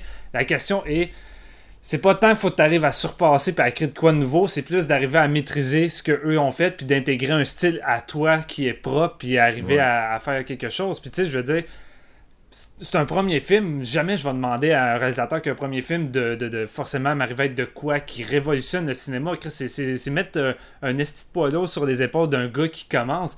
Mais Grim, t'arrives avec ton premier film, puis tu m'arrives avec de quoi d'aussi maîtrisé dans un film qui va dans plein de domaines. C'est touché en salle, là. C'est un film qui passe du drame au film de, de, de- problèmes mentaux à des films de satanique, avec des, des, des- scènes imageries à la James Wan. Je veux dire, le film part dans tous les sens, mais c'est maîtrisé dans tous ces domaines-là. Puis la plus grande force pour moi de ce film-là, c'est que tu as réussi à m'effrayer. Je veux dire, ça arrive pas souvent, je l'ai mentionné souvent, je fais souvent des sauts, mais je suis pas souvent effrayé. Puis ce film-là m'incruste tellement dans ces personnages-là. Puis là, on parle pas d'être attaché. Pour moi, été impliqué psychologiquement, avec ces personnages-là que lorsque ces personnages-là filent pas bien ou ont des tics, je file pas bien. Il y a un moment que l'ado, il revient de l'école. Puis pour lui, c'est rendu la pire chose, rentrer chez eux. À chaque fois, avant de rentrer chez eux, il descend de son vélo. Puis là, tu vois, il attend devant la porte. Puis là, t'as sa mère qui, elle, est dans la voiture. Puis qu'elle attend. Puis tu le vois, ses mains qui checkent. Puis tu vois que le gars, poings psychologiquement, le jeune Peter est complètement fucked up, il est brisé. Puis comme tu le disais si bien, JF, le gars joue tellement bien à travers son physique que j'étais mal à l'aise. Le- on- je trouve qu'on n'en parle pas assez, mais l'atmosphère de ce film-là est vraiment, mais vraiment immersive. C'est hallucinant comment j'étais enveloppé là-dedans. Dès les premières notes de la soundtrack qui qui, qui fait peur à elle-même. L'intro du plan sur la maison, c'est viscéral. C'est drôle, c'est quelque chose, c'est une soundtrack qui fait peur comme à la Insidious, mais qui est pas un dérivé de Insidious. Elle a vraiment quelque chose d'unique, cette, cette soundtrack-là, je trouve. Puis elle vient juste encore plus élever tout le reste. On dirait que c'est juste une succession de choses, que d'éléments que lorsque tu combines toutes, euh, ça atteint un apogée. La réalisation, la musique, les performances d'acteurs, à chaque fois qu'on arrive à un moment fatidique, ça atteint un apogée. Juste le moment le plus typique que lorsque la mère veut brûler le livre, on se doute que mec a brûlé le livre, il va arriver de quoi, c'est sûr et certain. Mais le build-up de cette scène-là, la musique, le jeu de Tony Collette, qui arrête pas de dire à Gabrielle Byrne à quel point qu'elle l'aime, qu'elle est consciente de tout ce qu'elle a fait, puis tu sais, elle est en train de faire son monologue de je vais mourir, puis je te dis tout ce que j'ai sur le cœur. Mais mes sentiments sont tellement un paroxysme que, oublie ça, il te prépare pour les 15 minutes suivantes qui vont être intenses comme celle-ci jusqu'à la fucking dernière seconde. Même si c'était du déjà vu, euh, même si c'est un mash-up de qu'est-ce que j'ai vu dans plein d'autres films. Oh my god, j'étais juste tellement incrusté que moi je vivais le moment présent sans me dire ouais ça c'est vrai ça fait un peu euh, insidieux ça ça fait Kellis non sur le moment j'ai vécu après le film je me questionnais puis je me disais ça me rappelait Kellis ces choses là mais ce film là m'a mis à un level que je l'ai pas eu justement avec les autres films qui, qui sont mentionnés là. J'aurais aimé vivre ton moment présent, mais justement, moi, c'était pas ça. Puis Mm. J'ai de la misère avec les films d'horreur comme ça que je suis capable de caler d'avance. Puis ça. On dirait que moi, l'horreur, pour moi, vient vraiment de. prend vraiment sa source dans l'inattendu. Puis je suis pas mal sûr que j'en ai déjà parlé dans dans- dans Ouais. d'autres épisodes. T'en as tellement vu, Marc, que si ça arrivera, ça va arriver de moins en moins. vieillissant. Non, mais ça, ça arrive tout le temps, c'est ça le pire. Ça arrive à chaque année. Tu sais, l'année passée, il y en a eu plusieurs qui ont réussi à m'avoir à ce niveau-là. C'est vraiment ça pour moi, les masterpieces de l'horreur. Puis tu sais, même un film comme Get Out l'an passé, qui est comme quasiment beat pour beat euh, Stepford Wives, on en avait Ouais. parlé euh, dans notre épisode. Tu sais, même celui-là, il réussit à inventer comme plus de, de nouvelles idées, je sais pas trop. Tu sais, on dirait qu'à la fin d'Hereditary, j'étais comme. J'étais j'étais- cynique. J'avais l'impression d'être à la fin de Paranormal Activity 3, mais mieux filmé avec euh, du saxophone. Ouais. C'est quand même bizarre que tu dis ça, puis je parce que je veux dire, quand t'arrives dans Get Out, puis t'arrives à la grosse finale, un coup que Out te balance tes cartes, ça fait un peu comme Hereditary, dans le sens qu'on est en terrain connu. Le film va dans des Ouais. thématiques et des choses qu'on a vues dans les le années même 70. ton. C'est pas le même. pas- C'est vraiment pas le même ton. pas- Jordan Peele, il, il s'amuse. C'est un comique. Il, il gère super bien l'espèce de balancement entre l'humour noir puis l'horreur. Tandis que Harry Astor, on s'entend, c'est un film suffocant, de long en large. Il y a comme, comme il disait lui-même en entrevue, il y a, il y a aucun espoir dans ce film-là. Les personnages, souvent dans les films d'horreur, les personnages commencent puis sont dans une situation positive. Puis là, ils se retrouvent dans une situation négative. Puis l'objectif, c'est de se remettre dans la situation positive du début. Puis souvent, ils vont échouer, malheureusement. Mais dans, eh, dans Hereditary, ils commencent, puis c'est déjà de la merde, puis ils finissent, puis c'est encore pire. Il y a, il y a- c'est un plus comme un It Comes at Night, en gros, là, qui suivait la- le même genre de, structure. Euh, Il n'y a juste pas d'espoir, genre. Fait que, tu sais, c'est. c'est- Moi, j'ai un moment donné, j'étais désimpliqué un peu. Je- euh, de- Je suis parfaitement d'accord avec toi. C'est pas le même ton. Mais je veux dire, les 10 dernières minutes de Get Out, on est crissement en terrain connu et c'est une fin typique à la trailer. Mais qu'est-ce qui fait en sorte qu'on pardonne ça puis qu'on ne critique pas aussi fort que toi tu peux le critiquer, exemple avec Hereditary, c'est que Jordan Peele te fait ça de façon de, de, de, haute volée avec sa mise en scène puis que d'un point de vue thrill, suspense, t'es impliqué. Tu veux que le personnage s'en sorte, fait que t'es absolument dedans. Mais je veux dire, en tant que tel, la finale t'amène pas plus vers de quoi d'aussi surprenant que peut te laisser présager la première heure avec le côté mystérieux parce qu'on s'entend, ce qui fait fonctionner autant un film dans sa première partie, c'est son côté mystérieux parce que quand tu sais pas c'est que ça s'en va ou quand tu connais pas les clés, c'est ça le plus écœurant, c'est ça qui vient un peu te t'émoustiller, mais un coup qu'on te donne les réponses, c'est souvent le plus gros turn-off pour n'importe quel film. Ça va avoir beaucoup moins d'impact que qu'est-ce que tu as vu avant puis que tu savais pas à quoi t'attendre. Mais là, c'est là que la question pour moi, ça va dépendre du réalisateur. Comment il va m'amener ses cartes. Même si c'est des cartes que je connais, s'il m'arrive avec une mise en scène de main de maître, puis qu'il arrive à m'impliquer, puis à faire de quoi qui est crissement efficace sur une durée de 10-15 minutes, je lui pardonne, puis je vais être impliqué. Get Out, ça me fait ça. Les 10 dernières minutes, en tant que tel, j'aurais comme fait, OK, le, le meilleur film de la décennie ou le meilleur film d'horreur et toutes les éloges, les notes, mais c'est de quoi que j'ai déjà vu. J'aurais lancé des pics, mais je l'ai pas fait parce que j'ai trouvé ça efficace. Mais Hereditary, pour moi, c'était ça, mais puissance 10, là. Ouais. J'étais tellement impliqué que, oublie ça, je, je pouvais même pas y reprocher le fait d'être en terrain connu sur plusieurs euh, aspects. Ben, dans ce cas-là, Harry, a- il y a un manquement pour moi dans Hereditary parce que c'est vraiment un film où tout le long, c'est ce que je lui reprochais. Ouais. Fait qu'il y a quelque chose quelque part qui n'a pas fonctionné avec moi. C'est, euh, j'ai peut-être pas assez de recul pour en- bien mettre le doigt dessus, mais c'est, tu sais, c'est ça. Get Out, je, le savais que c'était Stepford Wife. Je l'ai écouté comme 12 heures avant d'aller voir Get Out pour le montrer à ma copine. Puis même là, je m'en foutais. J'étais tellement impliqué, tu sais. je- Mais celui-là, non. Il y a comme un moment donné où j'ai décroché, puis en même temps, je le regardais avec un regard extérieur, puis j'avais du fun, j'étais ah, c'est super bien fait, puis le- l'espèce d'utilisation du clair-obscur avec les membres de la secte qui apparaissent dans l'ombre, genre tout les, euh, les différentes affaires, c'est bien fait, mais je sais pas, il y, a- il y a quelque part dans ce ride-là où j'ai complètement débarqué. C'est drôle parce que dans le fond, je pense que c'est pas, on est pas mal identiques là-dessus. C'est juste que on échange nos rôles pour Get Out. Tout ce que tu viens de dire là, moi, ça me fait ça un peu avec Get Out. euh, dans le sens que plus le film avançait et plus je m'attendais à être plus surpris, malgré que j'ai adoré, on a fait des éloges. Tandis que Hereditary m'a plus impliqué qu'un Out, justement, parce que malgré que Jordan Peele euh, offre de quoi de, de crissement maîtrisé pour un, un premier film, j'ai juste trouvé que Harry Astor m'offrait de quoi d'encore plus euh, hard sur cet aspect-là. là. Pas que je veux faire, faire un concours de qui maîtrise plus le premier film, là. mais j'ai Non, j'ai plus été que- réceptif, c'est plus ça. C'est une question de...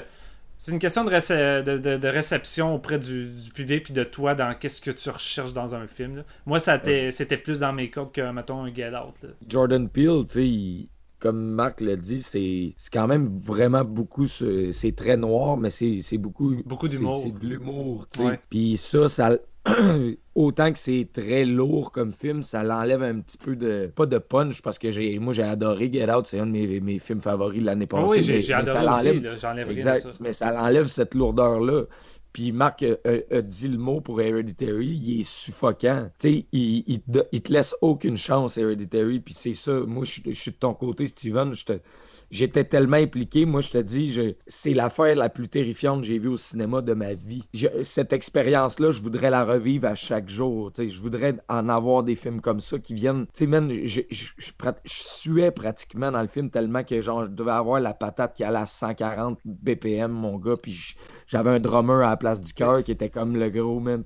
Tellement du fun, mais pas en même temps, tu sais. Mother, c'est l'expérience la plus suffocante que j'ai vécue dans une salle de cinéma. J'ai rarement eu une expérience comme celle-ci, puis on en a tellement parlé, mais Hereditary, c'est le film qui m'a le plus effrayé dans une salle de cinéma depuis, comme je dis, je sais pas combien de temps, puis The Wailing, ça c'est juste parce que je l'ai vu au Fantasia, mais je parle de grosses productions ou petites productions qui ont une distribution énorme. Je me rappelle pas la dernière fois que ça a fait ça. Et comme tu l'as dit, je pense que c'est ça, c'est que ce film-là est d'une noirceur dès les premières secondes, puis le réalisateur l'assume tellement qu'il va jamais sortir de là. Fait que tu rentres dans un film tellement noir, tellement dark, avec des personnages que tu vas aimer et t'incruster avec eux dans leur malheur au point tel que ça va venir te bousculer psychologiquement. Excuse-moi, mais j'aurais été voir ce film-là dans un état où je suis down.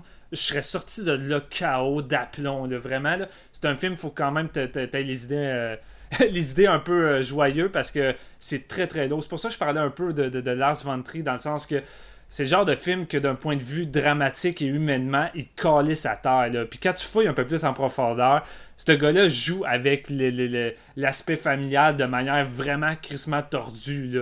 Tout ce que la finale apporte euh, d'un point de vue d'un point de vue analyse, là, c'est fucked up en, salle, tu sais. Puis, mais moi, il y, a- des images de la finale qui me restent en tête. Puis ça m'étonne quand même que Marc-Antoine n'ait pas été autant réceptif, là, mais fuck, man, la, scène que la mère se, coupe la, la- tête avec la corde de piano, puis tout est un effet sonore là-dedans. Je veux dire, le film mise beaucoup sur les, effets sonores pour te faire peur. Il y a un travail de malade là-dedans. Puis la corde qui va tranquillement, puis t'entends le zzz. Puis à un moment donné, elle va à une rapidité, puis ça fait juste. Tu l'entends encore quand Ça il l'arrête plus, puis pièce, puis après, c'est juste le jeune qui est à terre en bas, puis t'entends juste le corps au-dessus qui tombe à terre sur le plancher, puis après, t'as la succession de la scène que tu vois un corps pas de taille qui flotte dans une cabane pour enfants avec l'autre qui se réveille, puis tu te doutes que c'est c'est- c'est le- le- le- l'esprit d'un autre qui est dans le corps.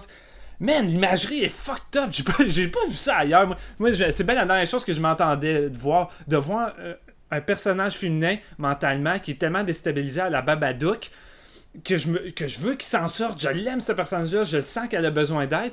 Mais contrairement à un Babadook qu'elle a fini par pratiquement réussir à vaincre ses démons, ici, c'est fucked up. Non, il n'y a, pas de sortie. Les personnages là-dedans, c'est des pions comme des pions dans, la, boîte de maquette qu'elle a faite. Puis tu sais que ça va mal finir. Puis voir ce personnage-là finir ainsi, ça me, ça me, ça m'a tué. est-ce que ça m'a vraiment, ça me On a parlé des euh, monologues de. Tony Collette, là, Ouais. la scène du souper, excusez-moi, man, c'est maîtrisé à l'os, celle-là là, aussi. Là.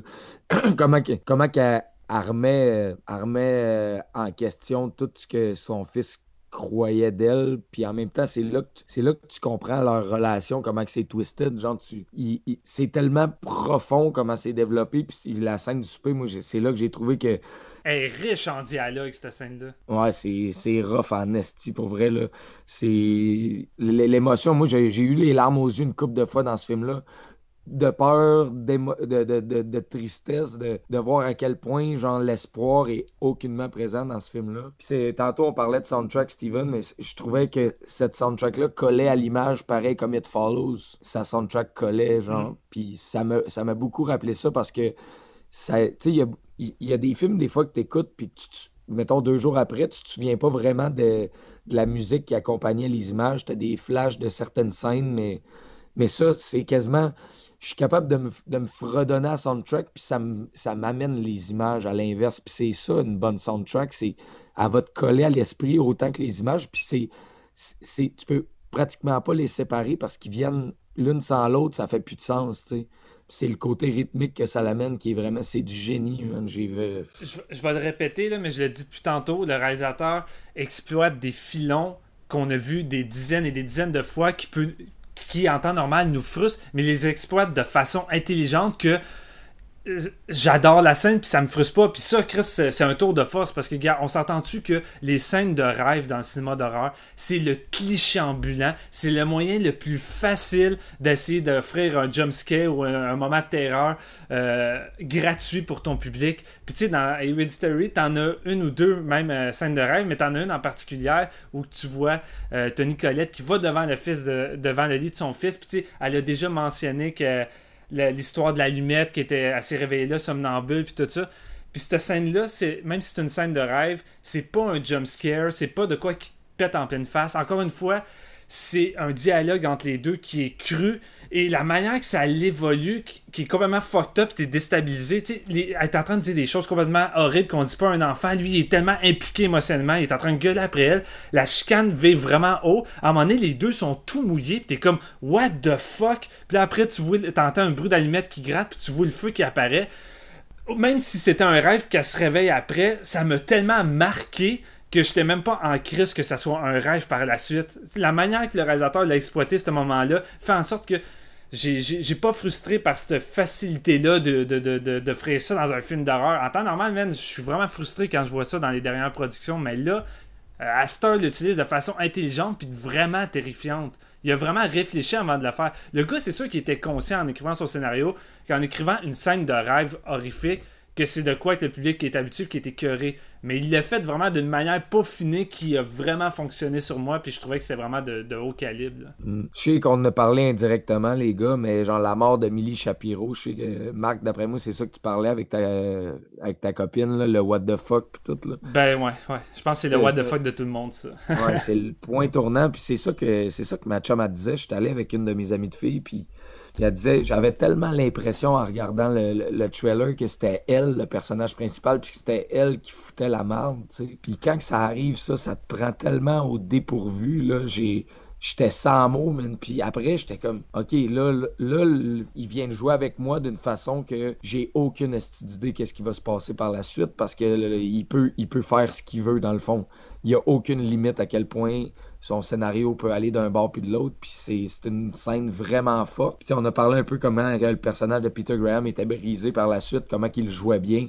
Mais ça, c'est le point tournant. Puis honnêtement, dramatiquement, il n'y a, pas grand-chose de plus fort que ce moment-là dans le film. Ça, je trouve, c'est du génie, le marketing qui est misé sur le fait. Tu vois des photos des photos partout de la jeune fille parce que tu sais elle a, un visage quand même assez euh, unique qu'on voit pas forcément d'habitude chez, chez les, les, jeunes qui utilisent dans les films d'horreur. Quand ils utilisent un jeune qui doit être euh, creepy, c'est tout le temps genre le petit jeune typique euh, qui paraît bien tout, mais elle, elle a vraiment de quoi d'unique dans la façon qui est arrangée dans le film. Puis tu voyais juste des taglines de vous, euh, vous, vous, avez été terrifié par Damien, vous avez été, terrifié par la, la fille d'exorcisme, voici le nouveau nom, la, la nouvelle figure qui va vous terrifier pendant des années, Charlie. Mais quand tu écoutes le film, puis qu'après 30 minutes, tu arrives dans l'accident, c'est un mindfuck parce que tu es certain que ça va être elle le point central du film. C'est elle qui, à la fin, va virer sur le top comme un comme n'importe quel film d'enfant possédé qu'on a vu dans les dernières années. Puis ça, encore une fois, c'est sans doute la plus belle surprise du film, comme l'a dit Marc-Antoine. Ça, c'est. Puis la manière que la scène est shootée quand le jeune panique et essaie de l'amener à l'hôpital, t'as aucune idée qu'elle va mourir, mourir forcément. Tu dis qu'il va se rendre à l'hôpital, tout ça, ou qu'il va peut-être justement avoir un accident de voiture, mais jamais qu'elle va mourir d'une façon aussi crue. C'est ah, gore, Et moi, c'est ça que j'ai trouvé le plus cool dans le film. Il dure deux heures, mais pour moi, il n'y a pas de scène que je serais capable d'enlever. Tu sais, je le dis tout de suite, je vais être honnête. Mais ce que les gens doivent reprocher en tant que moi, en tant que tel, c'est pas tant qu'il y a trop de scènes inutiles, c'est que le réalisateur étire ses scènes. Mais pour moi, la manière qu'il étire ça, c'est d'une façon vraiment importante. À chaque fois qu'il arrive un moment crucial, puis là, je parle surtout ça de la voiture, je pense que ça dure peut-être un deux minutes que le jeune Peter est arrêté, puis c'est juste la caméra sur son visage, puis c'est juste un moment émotionnel, puis on dirait que il fait durer ça le même temps, le même temps que le jeune le vit dans le film, mais qu'il fait vivre au spectateur. Au même moment, moi j'avais la même réaction que lui, puis plus ses larmes évoluaient, plus moi aussi j'étais sur le bord d'avoir des larmes tellement que si j'étais secoué émotionnellement, puis je trouve que le réalisateur fait ça avec ses scènes dramatiques. Il l'étire, il l'étire jusqu'à temps que tu vives le malaise ou le moment avec eux. Même chose pour la scène du souper que tu as parlé, Jean-François. Le, le, monologue est super long, super impliquant. Elle serait assise, mais ça continue pratiquement avec un autre monologue avec le jeune avec Peter. La mère finit par s'en aller, puis là, tu vois juste un plan du père et du fils qui restent là. Puis en temps normal, ça couperait rapidement. Mais encore là, ça Ouais, dure un long ça- moment. Le réalisateur l'étire. plans fixes, Non, c'est ça. qui- Un plan, fi- un plan fixe, puis on dirait que ça l'étire le- le- l'émotion. Puis c'est vraiment ça. Le réalisateur mise sur l'émotion, puis il va le chercher au plus profond de ses acteurs euh, dans ces moments-là. là. Juste pour clore ce monologue-là, le, le jeune, il dit une des répliques les plus marquantes du film, selon moi. Là, ça, fait, ça a fait mal ce moment-là. Mais tu sais, il dit, tu sais, maman, elle voulait même pas y aller au party. tu sais. Puis ça, ça résume toute Ouais. l'espèce de problématique de cette mort-là, à quel point il se sent mal, mais que c'est la mère qui, qui devrait quasiment se sentir mal à la base. tu sais. C'est elle qui a le problème un peu, si on veut. Puis le jeune, il est dépourvu. Là. Les dialogues sont vraiment riches là-dedans. C'est dans les petits détails de même. À un moment donné, elle parle avec euh, la première rencontre avec une des madames là-bas, Joanne, qui, qui va venir parler avec elle. Puis elle dit Ah, Je vois que vous voulez quitter le. Ben, pas quitter, mais vous voulez retourner, vous avez changé d'idée, tout ça. Parlez-moi un peu de, vo- de votre fille, qu'est-ce qui s'est passé, comment c'est parlé. Puis la première chose qu'elle dit, c'est Ma fille a été tuée. tu sais, puis Ouais. tu- dé- déjà là, tu sais. Il y, y a un travail psychologique dans les dialogues, puis des fois, tu as des petits mots, des, des trucs comme ça qui fait des différences que tu vois tout le long du film. Moi, j'ai vraiment tombé en amour avec les dialogues de, Ouais. de, de Iris. là. Vraiment, le premier scénario, première réalisation, là, je trouve qu'il qui, top ça dans les deux domaines. J'ai vraiment été impressionné là-dessus. La scène avec euh, Joan encore, euh, mais une fois qu'elle a eu la révélation que son fils il parle puis tout là, puis que c'est c'est comme un peu de la manipulation que tu apprends par après aussi là, mais euh, tu sais quand ils sont dans le stationnement, son jeu comme est tellement est tellement over happy puis, puis puis ça rend mal à l'aise à quel point comment c'est joué puis t'es comme ouais mais l'autre est comme détruite puis elle est comme non je viens de switcher d'un bord puis de l'autre je t'ai écouté la dernière fois mais là viens chez nous, faut que je te montre quelque chose, tu sais. Ça, j'étais vraiment malaisé par rapport à ça. Puis si tu le comprends à la fin quand tu regardes le, livre de photos avec elle, puis tu comprends qu'elle fait partie de tout ce game-là, c'est.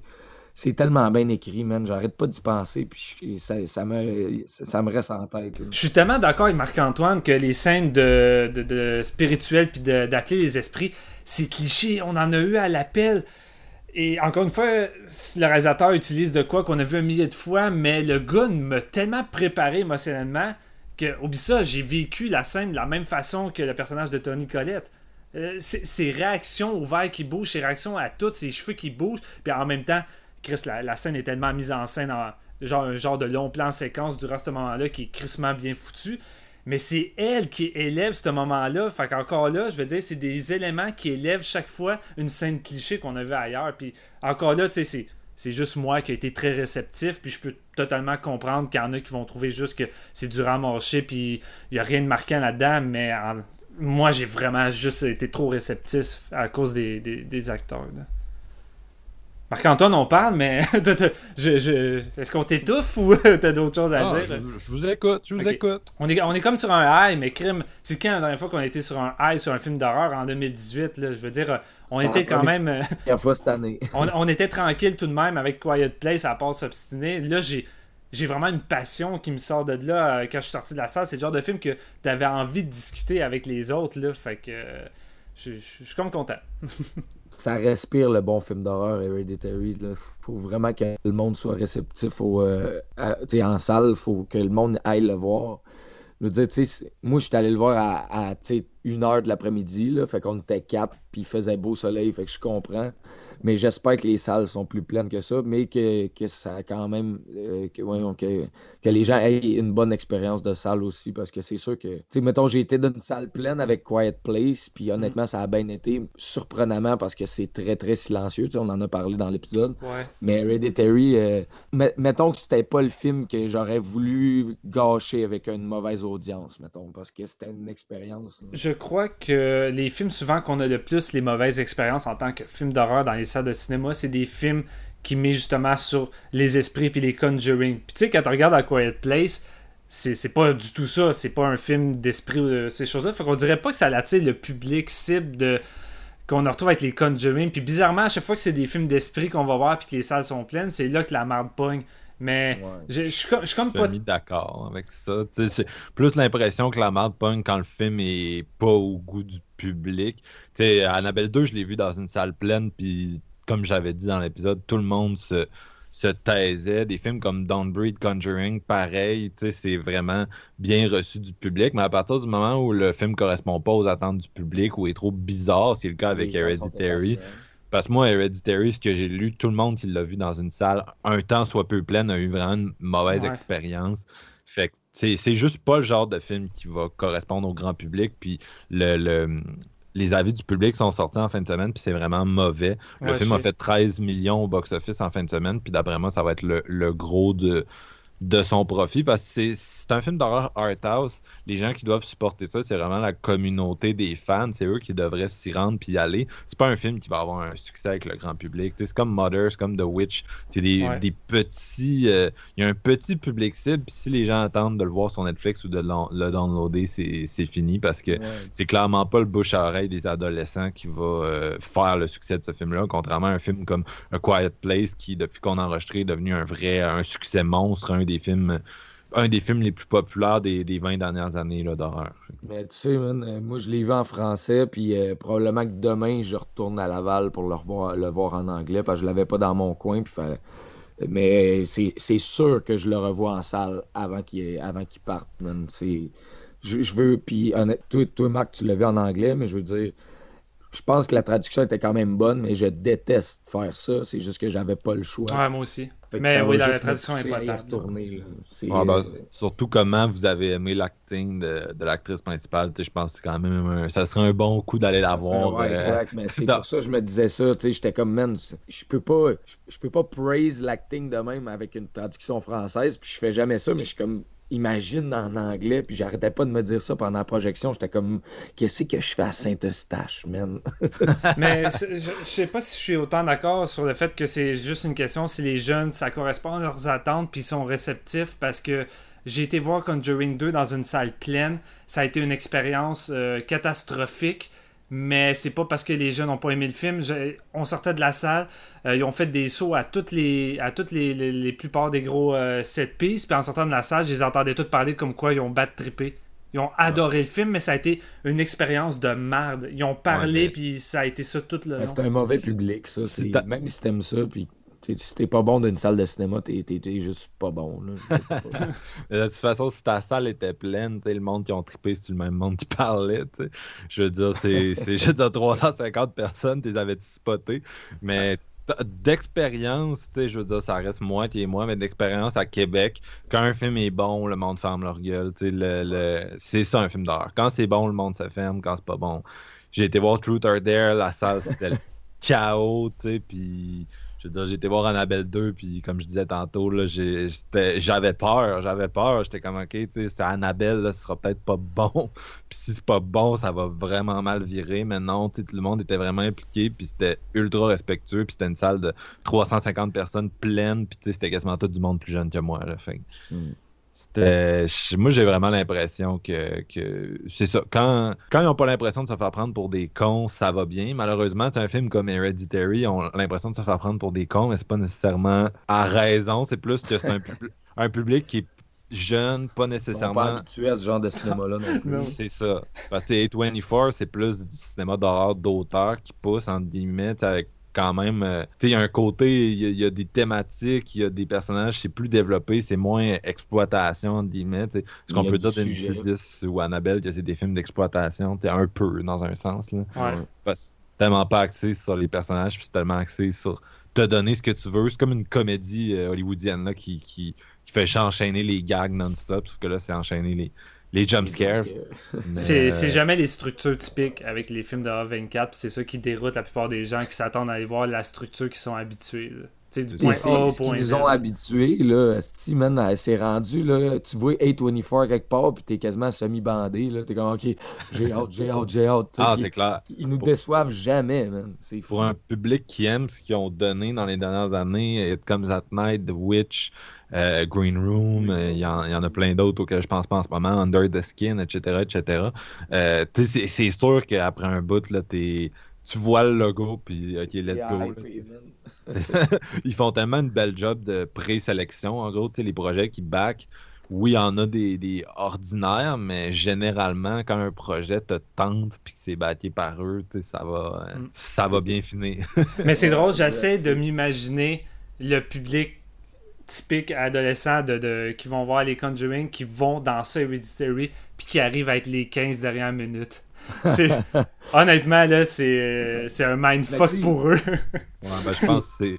Je pense que c'est euh, Jesse Anctil qui disait ça, qui est un autre de, de nos auditeurs. Euh, il disait Ah, j'étais dans, j'étais dans une salle pleine euh, à, à Sherbrooke, puis euh, les ados devant moi, ils, riaient, puis à la fin, quand le film a fini, ils étaient juste Ah, j'ai perdu deux heures de ma vie. Mm. Fait que, les gens répondent pas à cette profondeur euh, dramatique-là, à cette intensité-là. Peut-être aussi que à cet âge-là, tu t'identifies littéralement moins à ce genre Ouais. de, de peine, souffrance psychologique-là mis à, mise à l'écran. T'as pas assez de vécu pour comme que ce côté-là plus psychologique te rejoigne, puis t'es plus encore dans les peurs primaires, puis t'aimes ça, tu sais, Ouais. que ça, ça te saute d'en face. C'est plus, c'est plus de l'horreur pour adultes. tu sais, que- tandis qu'un Quiet Place, c'est de l'horreur qui peut plaire pas mal à n'importe quel groupe d'âge.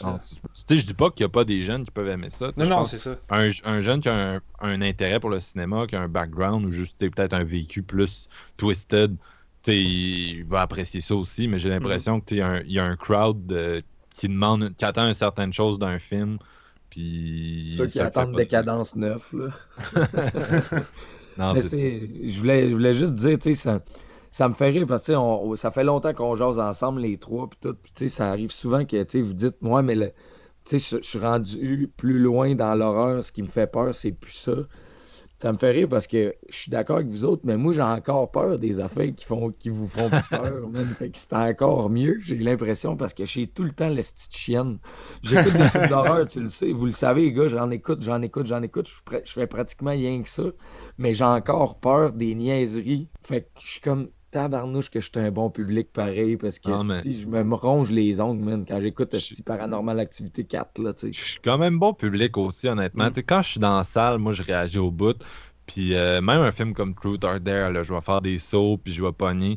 Mais tu sais, le fait que je fasse physiquement un saut, c'est pas nécessairement bon pour moi si ça a été ouais. fait de façon cheap avec du son. tu sais. Mon cerveau, il sait que c'était cheap. tu sais, Il est pas. euh, Ouais. Puis genre, si je revois le film, je le ferai pas le saut, ben je sais il est où, je m'en souviens. tu sais. Ouais. Fait que c'est c'est pas assez efficace pour refaire le saut. Contrairement à un film comme Conjuring ou Insidious, que tu, tu le sais c'est où, tu sais c'est quoi le saut, tu sais il arrive quand, puis t'es fait pareil.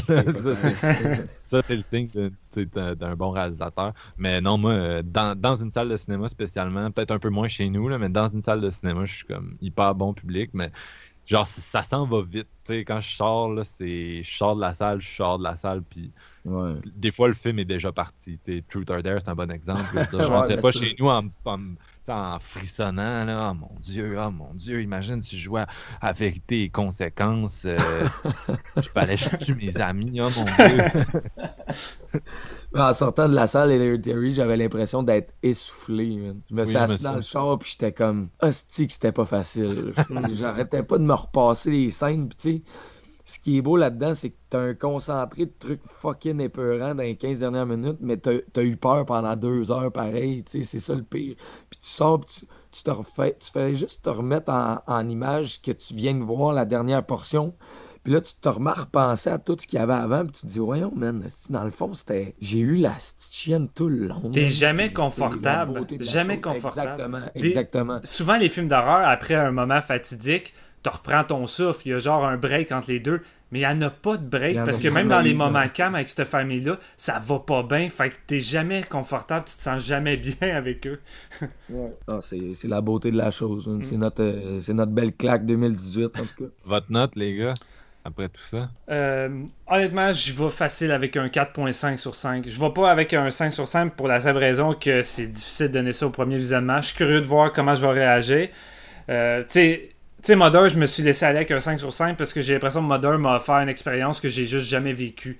Tandis que là, Hereditary m'offre une expérience extrêmement forte, mais qui est pas forcément du jamais vu. Fait que c'est ça pour moi la grosse différence, mais c'est tellement solide, là, je suis très à l'aise de y aller avec un 4.5 sur 5. là. Toi, JF? Ouais, c'est un, c'est un 4.5 aussi, mais c'est j'ai rarement vu quelque chose de, de, de maîtrisé à ce point-là, cô- côté suffocation, côté c'est- c'était quasiment enivrant. C'est comme quand tu. Tu sais, je vais dire des niaiseries, là, mais Hereditary est au film d'horreur quand tu ouvres une de bonne bière de genre euh, Aricana, puis tu dis That's it, c'est des meilleurs brasseurs, eux autres. tu sais. Ça m'a donné l'impression d'avoir de quoi de délectable, d'avoir une expérience unique. Puis, tu sais, je donne 4.5 sur 5, mais euh, je- demain, je vais le voir en anglais, comme je vous disais, puis ça se pourrait très bien que ça flippe sur le 5 sur 5. Moi, euh, c'est drôle, mais j'ai l'impression que Hereditary, c'est comme si j'avais pris du cyanure puis que j'étais en train de stresser puis je sais pas quand je vais mourir. Ça, c'est ça, drôle. Moi, ce serait un timide 4. Euh, je- c'est probablement un film que je vais revoir au cinéma pareil. Euh, Comme j'ai dit, je me suis couché dessus puis j'étais plus positif qu'hier, mettons. Donc, euh, je- je- j'ai bien hâte de le revisiter. Ça va peut-être se faire au cinéma. Puis, euh, pour la première fois cette année, je pense que j'ai quand même un top 10 où je pourrais défendre chacun des 10 films au lieu d'être comme par défaut. là. Et là, je parle de, de cinéma, top 10 de cinéma d'horreur. Euh, puis euh, Hereditary, c'est pas mal mon meilleur à date. Par contre, je- ça me surprendrait que ce soit le numéro 1 à la fin de l'année. Oh. Sinon, euh, je- une dernière chose, j'aimerais ça vous, vous demander, je pense, avant qu'on passe en chanson puis qu'on finisse cet épisode-là. Euh, ce serait plus peut-être pour revenir sur le, le sous-texte satanique du film, dont on n'a Ouais. vraiment pas tant parlé. On a comme plus viré dans les, euh, les subtilités de l'appréciation personnelle. Mais, euh, tu sais, on dirait que c'est ce qui est intéressant de ce film-là, c'est que tu, tu réalises comme pas trop sur le coup à quel point comme le, le, le, le piège est étendu. Puis c'est ça, ça, ça rappelle Kill List, là, où t'es- tout le film est, est le rituel, puis il sait pas. là. Ouais. Mais genre, on dirait qu'il y avait des éléments que j'étais pas sûr d'avoir compris. Puis l'élément qui m'a le plus fucké, tu sais, que je, je, je, je lisais des, des trucs, puis j'essayais de trouver une explication, mais j'en comprenais pas, c'est quand le, le, la- le personnage de Tony Collette fait brûler le, le petit livre. Puis euh, son mari brûle, mais comme j'arrivais pas à m'expliquer narrativement Ouais. qu'est-ce qu'il faisait que son mari brûlait. Puis tu sais, j'étais comme. C'est juste comme une absurdité, puis je suis pas censé me poser plus de questions, tu sais, puis c'est un peu la, la mort symbolique de son mari qui est comme. Son mari représente dans son couple le- la rationalité, là, le- Ouais. le- la personne qui a toujours une vision vraiment rationnelle, puis elle, elle a l'historique de maladie mentale. Euh, Moi, je suis même allé plus simple dans mon raisonnement. Je me dis, tu sais, ils ont fait, euh, ils ont fait euh, la- le spiritualisme, les trois ensemble. Fait que, ça, ça l'a amené euh, l'espèce de. Tu sais, ben, le, le démon qui va vraiment. qui, Tu sais, l'espèce de rituel, tout ça, ça les a mis les trois là-dedans. Puis ça a juste. Je pense que le fait qu'elle tire le livre, ça, ça a juste décidé de tuer une personne qui, a- allait peut-être pas mourir si ça tuait la femme, tu comprends-tu? Il voulait éliminer tout le monde parce qu'il savait que le jeune faisait partie du rituel, parce qu'il voulait un corps d'homme, puis c'était lui qui était choisi. Fait qu'en en tuant le mari, la femme était déjà genre hantée, puis elle, va se tuer elle-même, mettons. Fait que je sais pas, c'est très simple comme raisonnement, mais je pense que ça, ça va peut-être pas plus loin que ça. J'aimerais, j'aimerais vraiment ça élaborer plus, mais il n'y a même pas 24 heures d'écart entre mon visionnement et le podcast. Honnête- honnêtement, c'est beaucoup trop tôt. J'ai pas eu le temps de vraiment plus me concentrer sur le film. Tu sais, un matin, je savais que l'épisode s'en venait rapidement, puis j'étais comme fuck, je, je pense encore au film, puis je me sens juste pas prêt à faire l'épisode. Fait que, d'après moi, avec le temps, je vais sûrement avoir plus de d'opinion personnelle par rapport à plusieurs euh, éléments comme celui-là, mais pour l'instant, on dirait que je suis encore un petit peu bloqué sur ça, là, parce que j'ai pas le temps de reprendre mon souffle à la date. Là. C'est une subtilité en plus, là, c'est pas. euh, c'est un détail, mais c'est vrai que na- narrativement, comme tu dis, Marc-Antoine, c'est quand même très. C'est un des éléments les plus durs à expliquer. là. Parce que, tu sais, ouais, ben, il y a- ouais, vas-y, Marc. énormément de symboles dans ce film-là. Il y a le- le- l'emploi des, des maquettes, le premier plan du film qui est un des meilleurs où on rentre dans une maquette puis on découvre Ouais, les personnages. quoi, Le- dernier plan du film est comme vraiment ambigu. Il y a une espèce. La façon dont c'est cadré, tu te demandes est-ce qu'on est dans la maquette? Parce que ça, Ouais. ça essaie vraiment de renvoyer à la maquette. Fait que t'es comme si je suis encore dans la maquette puis je ressors de la maquette? Les maquettes sont vraiment présentes dans le film. Il y a comme une destruction des maquettes à un moment donné qui correspond un peu à la, à la destruction de l'équilibre mental du personnage. Tu sais, puis la seule maquette qui survit, c'est la maquette euh, de, La l'accident. Ouais, Ouais. c'est la seule maquette qu'elle n'a pas cassée. Tu as des symboles de décapitation. Le personnage se décapite à la fin, oui, mais sa fille est décapitée avant ça. Sa Mm. fille décapite un pigeon. Le corps de la grand-mère est décapité puis amené dans la Dans le grenier. dans le grenier. Fait qu'il y a de la décapitation partout, il y a des fourmis partout, il y a vraiment énormément de, de, de symbolisme. Puis il y a ce fameux journal, il y a le, les symboles du démon, tu sais, les personnages principaux, la petite fille, sa mère ont un collier avec Ouais. les sym- des symboles qui renvoient au démon. Fait sais, c'est vraiment dans la famille depuis longtemps, là, ce démon-là, comme on, on le découvre dans le twist à la fin. Fait qu'il y a quand même pas mal d'affaires là que t'es comme. la, euh, la toune de la consécréation du démon Ouais, avec à la fin, là, ça va à l'inverse de toute la musique du film, man. C'est tellement un ovni, cette tune-là. Puis c'est comme si. C'est quand même. C'est quand même horrifique comme chanson à quel point il y a de la joie, mais c'est de la joie pour le diable, tu sais. Ça me C'est pas la tune typique de, du diable là, avec des, des cœurs à profusion puis tout ça. là. Je filais pas bien. J'étais comme si, man, je pourrais aller marcher dans le parc, moi, dans le, le- voyons, le- sur le plateau Mont-Royal avec cette tune là dans les oreilles. Puis j'aurais l'impression d'être d'être joyeux, mais dans le fond, c'est tout l'inverse. Mais t'as sûrement remarqué, Marc-Antoine, aussi tous les plans d'extérieur, de haut de, de la maison, la manière que c'est c'est zoomé puis embrouillé, t'as l'impression que les arbres, c'est des petits arbres, puis la maison, c'est la maquette. C'est comme tu dis, c'est Ouais. vraiment toujours là. là. C'est ça, puis il y, a des- il y a- il y a des shots de maquettes littéralement, genre insérés rapidement. Dans... Ouais. Tu des fois, il y a comme un shot d'exposition, puis c'est un shot de là, maquette. Là. Puis c'est- même la- les transitions jour-nuit, des fois, là, qui sont comme instantanément. ça, ça comme flash si on comme une lumière, man. Ouais, c'est ça, on dirait un trip de moche. On dirait Oculus, en fait, là, qui, Ouais. Oculus qui, qui jouait beaucoup avec euh, l'espace-temps comme ça. Fait que, puis, euh, c'est Chris, j'allais, j'allais répondre de quoi à GF à cause t'avais dit de quoi, puis là, ben là, Steven a embarqué. Fuck, man. Je pense qu'ils disaient de quoi, la musique, le thème. Je pense que c'est ça qu'ils disaient. Euh, oui, mais il disait de quoi juste avant? Ah, les shit, ça, je déteste ça quand ça fait ça.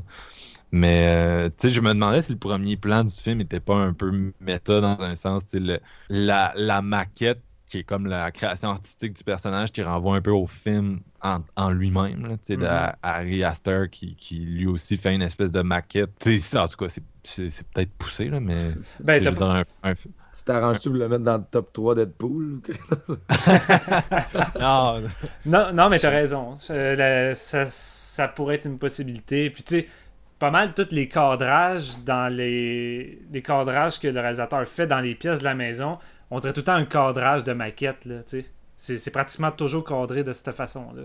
C'est très centré, man. Des Mm. fois, man, comment il comment qu'il présente certaines pièces, des fois, ça me rappelait un peu Wes Anderson, à quel point c'est tout parfait, genre, puis justement, le côté maquette, il, il répond à, à Ouais. ce que je pense de ça un peu. là. Non, c'est clair. Ça renvoie un peu à la- à l'espèce de théorie de maladie mentale, justement. De... Ah, Sortir du cadre, là. qui est- Moi, moi, j'aime bien les, les films d'horreur sur la maladie mentale, je vais être franc, mais tu sais, c'est- c'est sûr que le- l'exploitation de la schizophrénie, tu sais, les schizophrènes comme des tueurs, c'est c'est pas top, là. Non, ça c'est pas top, mais j'ai pas, tu sais, c'est pas utilisé comme ça, je trouve, dans Hereditary ou même, tu sais, Babadook non plus. Tu sais, je trouve que ce sont deux Non. films d'horreur qui l'exploitent de façon. C'est- C'est sûr que c'est pas les pires, mais tu sais, ça renforce un cliché. Tu sais, qui est le cliché du schizophrène tueur dans le cinéma d'horreur.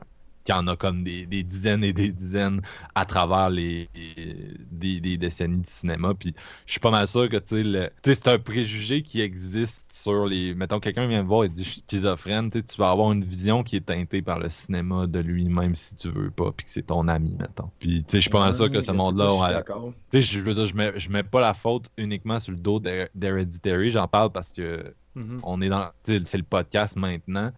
Un film comme Babadook, j'ai l'impression, s'en sauve un peu. Un film comme Split, c'est dans le pire des cas. tu sais, Puis Hereditary est comme entre les deux. tu sais. Ouais.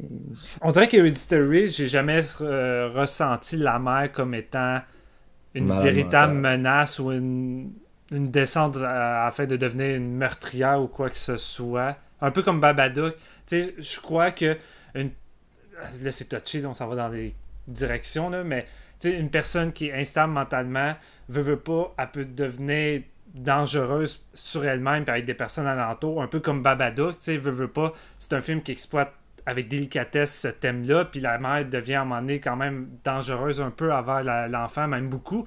Mais tu je trouve que c'est un peu le même genre de traitement qu'on a avec Hereditary. Puis je pense pas qu'on essaie d'utiliser la mère comme étant élément principal de, de, de, de terreur ou de monstre. En tout cas, il n'y a pas de symbolique monstrueux par rapport à la mère, je trouve, dans ce film-là. Je trouve qu'on reste tout le temps dans le contexte dramatique, puis même quand elle va pas bien, puis euh, que tu as l'impression que c'est vraiment psychologique le problème, je je sais pas, je la, la voyais jamais de façon négative. J'avais beaucoup de pitié pour ce, cette mère de famille-là qui semble en avoir beaucoup depuis ce qu'elle a vécu avec sa, propre mère. Elle a tellement peur que ça s'incruste avec elle puis avec ses propres enfants que ça vient juste dégringoler avec les événements qui arrivent, tu sais. Ouais, c'est écoute, c'est une façon de le voir. Je sais pas quel.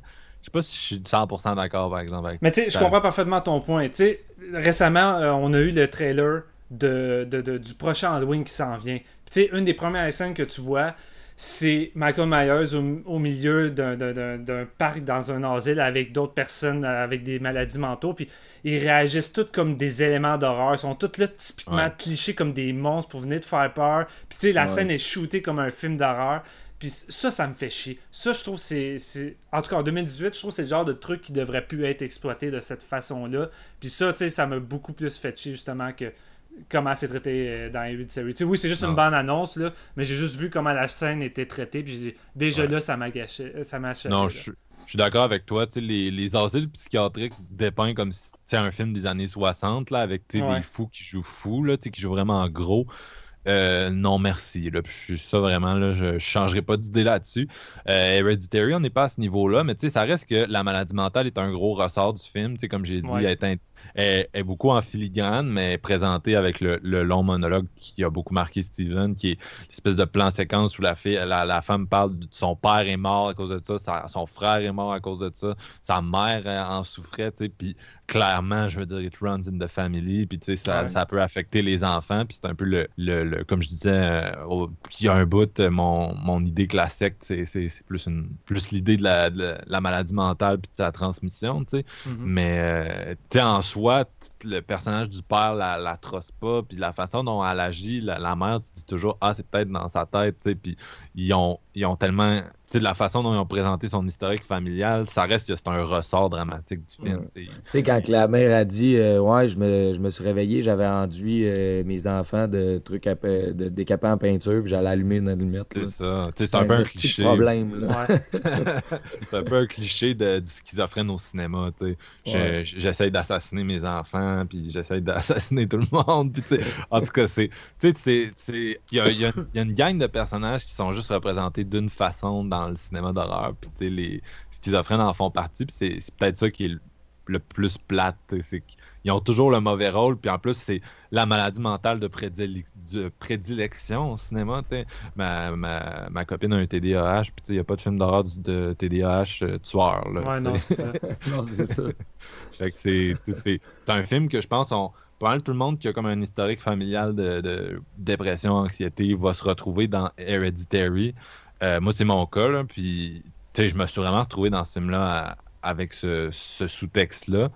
Mais c'est sûr qu'ils vont pas te montrer la dépression dans le film. Ils préfèrent utiliser la schizophrénie parce que c'est plus cinématographique. c'est comme. C'est le- le- le, Ouais. le- c'est ça, ça, ça se facile. fait bien. C'est ouais, la double personnalité tu sais, qui sort à la fin avec le, le, le kid qui se regarde dans un miroir puis il se Le voit. Norman Bates. là. Ouais, c'est ça, tu sais, c'est le Norman Bates. euh, Norman Bates, c'est comme le- le- le- l'invention de ce trope-là qui, Ouais. c'est ça. qui- qui revient encore à ce jour. Mais sinon, euh, j'ai lu aussi sur euh, Paimon, le, le démon là, qui est évoqué dans, Ouais. puis je sais pas si vous avez vous vous êtes renseigné un peu dessus. C'est comme le. C'est un des rois des enfers. Ça existe pour vrai, là, le, le Lord of Payment. Puis genre, c'est un. C'est un démon qui, euh, du Moyen-Âge, que, entre autres, il, s'il est invoqué, tu sais, il t'aide à trouver des, des trésors. Il, il répond honnêtement aux questions que tu lui poses. Ce qui m'a un peu rappelé d'ailleurs le film November, là, en tout cas. Mais, euh, Tu l'as ça a écouté? pas trop- Ouais, je l'ai écouté. Ouais, Ok. On va, en tout cas, on en reparlera hors épisode. Il Mais- fait un double bill solide. Puis il se promenait aussi avec une procession de, de trompettistes, là, ce que j'ai trouvé drôle parce que justement, le- le- la soundtrack, c'est du saxophone. C'est pour, ça que- c'est pour ça que je l'évoquais tout à l'heure. Mais bref, c'est. euh, fait que ce démon-là, il est comme présent euh, tout le long du, du film. Puis donc, ce qu'on finit par comprendre, c'est que même la mort de la petite fille, dans le fond, ça faisait partie du, du rituel. Ouais. la petite fille. La petite fille était déjà possédée par Paimon euh, quand on la voyait, mais vu qu'il était dans, il était dans un corps féminin, il était fâché, puis il voulait comme Ouais. aller dans, dans le gars, genre. Mais moi, le feeling que j'ai eu, c'est que j'ai jamais eu de petite fille. Pour moi, Charlie a toujours été Charlie. Parce que même la façon que. dans le sens qu'elle a jamais elle a jamais eu de personnalité, ça a jamais été ça a jamais été l'enfant pour moi. J'ai Ah, l'impression pas que le- avec le rituel puis tout, je crois que le démon était présent dès la naissance selon moi. Parce que la façon que la façon que la mère puis les autres parlent de son passé puis euh, c'est tout le temps d'une façon comme ça a été un enfant renfermé puis elle était tout le temps juste proche de la grand-mère. Fait tu sais, j'ai vraiment le feeling moi que euh, on n'a jamais eu une autre personne que Charlie dans ce dans ce cas-là par exemple. Ouais. Tandis que Peter a été Peter avant de devenir ce qu'il devient. Ouais, là. ouais, je comprends. Mais je sais Ben, pas, c'est c'est bizarre quand la jeune fille est présentée. Puis Peter aussi, là, je vais, je vais en reparler, mais tu sais, mettons, la jeune fille, Charlie, à un moment donné, est dans son lit, puis euh, sa mère, elle, elle parle de sa grand-mère, puis elle dit Ah, tu sais que tu as toujours été sa préférée, puis il y a toujours les. On devine assez rapidement là, le sous-texte de satanisme avec les dialogues du début. Mhm. Mais, euh, puis tu sais, elle a dit Ah, ma mère, euh, ma grand-mère, elle m'aimait pas tant que ça, elle a toujours voulu que je sois un gars. Genre, puis tu sais, il y a comme un. Je sais pas trop la façon dont elle se comporte. tu sais, Des fois, elle est fucking creepy. Elle décapite des pigeons avec un exacto dans le headset, puis elle se fait un, un petit. euh, un petit genre euh, monolithe avec, ou je sais pas trop, mais. On dirait un On démon qui s'emmerde dans un corps d'enfant. Ouais. Non, c'est mais- exactement ça que j'ai filé, moi. Non, non, moi, je- moi, moi non, mais je veux dire, ça se défend, là. Je, veux- je veux juste pousser mon point. votre, votre- votre vision est bonne aussi, là. Je voulais pas que ça sonne comme ça vient de sonner. Ah non, non, non. mais- C'est de la Euh, merde. Non, mais moi, ce que, ce que j'ai trouvé intéressant qui est cultivé là-dedans, c'est l'ambiguïté de certains plans. Puis c'est vraiment ça qui est, qui est le plus intense de Hereditary, puis qui fait que tu as le goût de le revoir.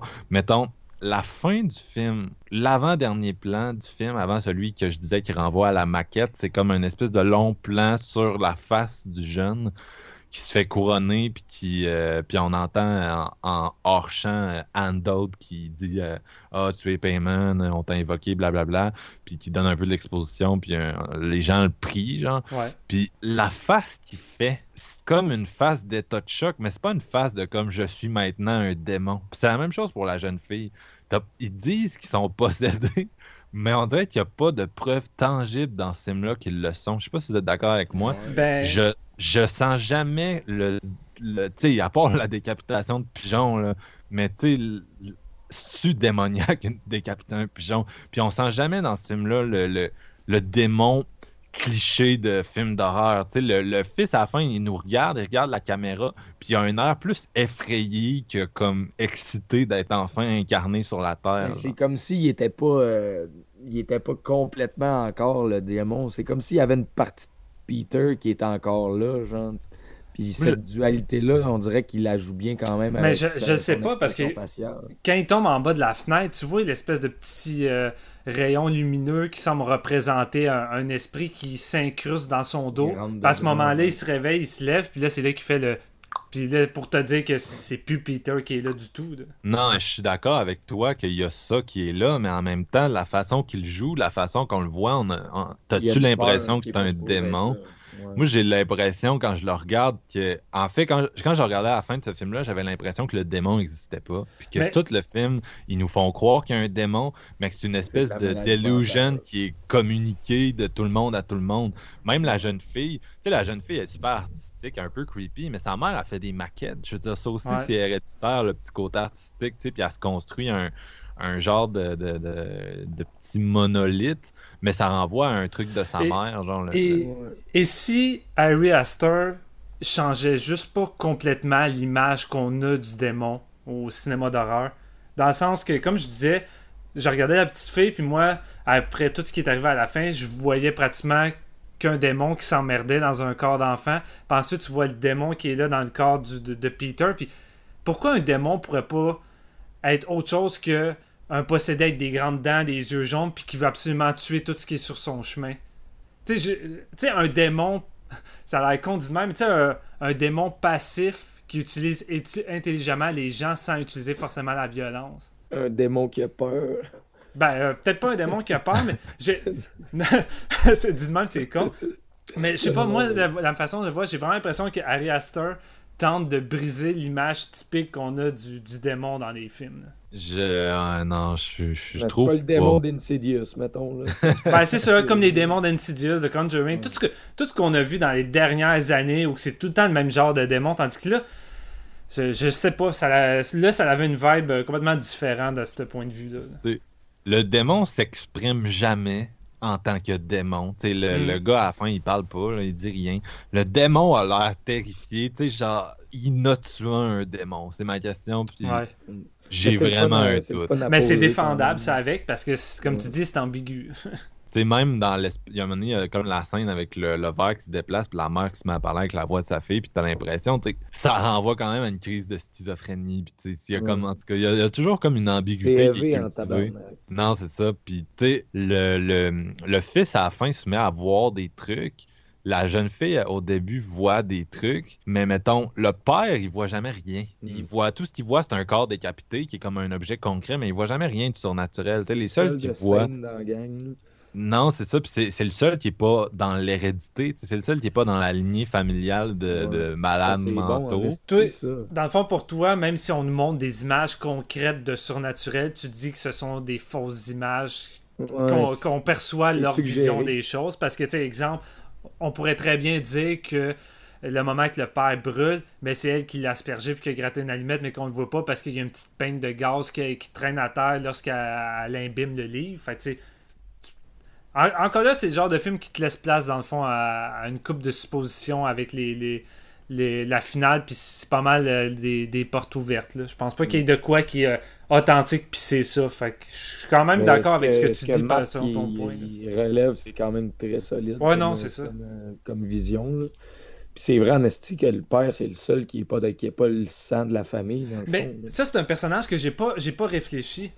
On est tellement concentré sur Tony Collette, Peter, tout ça, que tu sais, le père, il est quand même un peu plus euh, hors contexte de tout ça parce que c'est weird quand tu y penses, mais on dirait qu'il réagit pas à la mort de sa fille. On dirait qu'il réagit Non. pas à grand chose. Puis tu sais, même à un moment donné, Peter, là, il, il revient de la maison, puis ça va vraiment de moins en moins bien avec la mère puis Peter. Puis lui, il est là en train de préparer le souper, puis il essaie de faire comme si tout était normal. Puis c'est comme, là, prépare-toi, là, t'as un examen demain, mon grand, faudrait que tu réussisses. Puis c'est comme, on dirait que le gars essaie constamment de de reprendre la vie normale, mais tu sais, c'est-tu juste une autre forme de, de traumatisme relié à tout ça, puis il essaie juste de passer par-dessus à sa façon à il, lui? il est pas capable de contrôler la situation. Non, mais il se fait croire qu'il la contrôle quand même. Ouais, c'est ça, il essaie Ouais. à sa manière de contrôler le deuil de tout le monde, tu sais. Ouais. C'est quand même une façon cliché de vivre le deuil. là, Ouais. vous Si Ouais, vous en avez déjà vécu dans votre entourage, il y a du monde qui vivent de même. Là, Mhm. c'est Juste le. Ouais.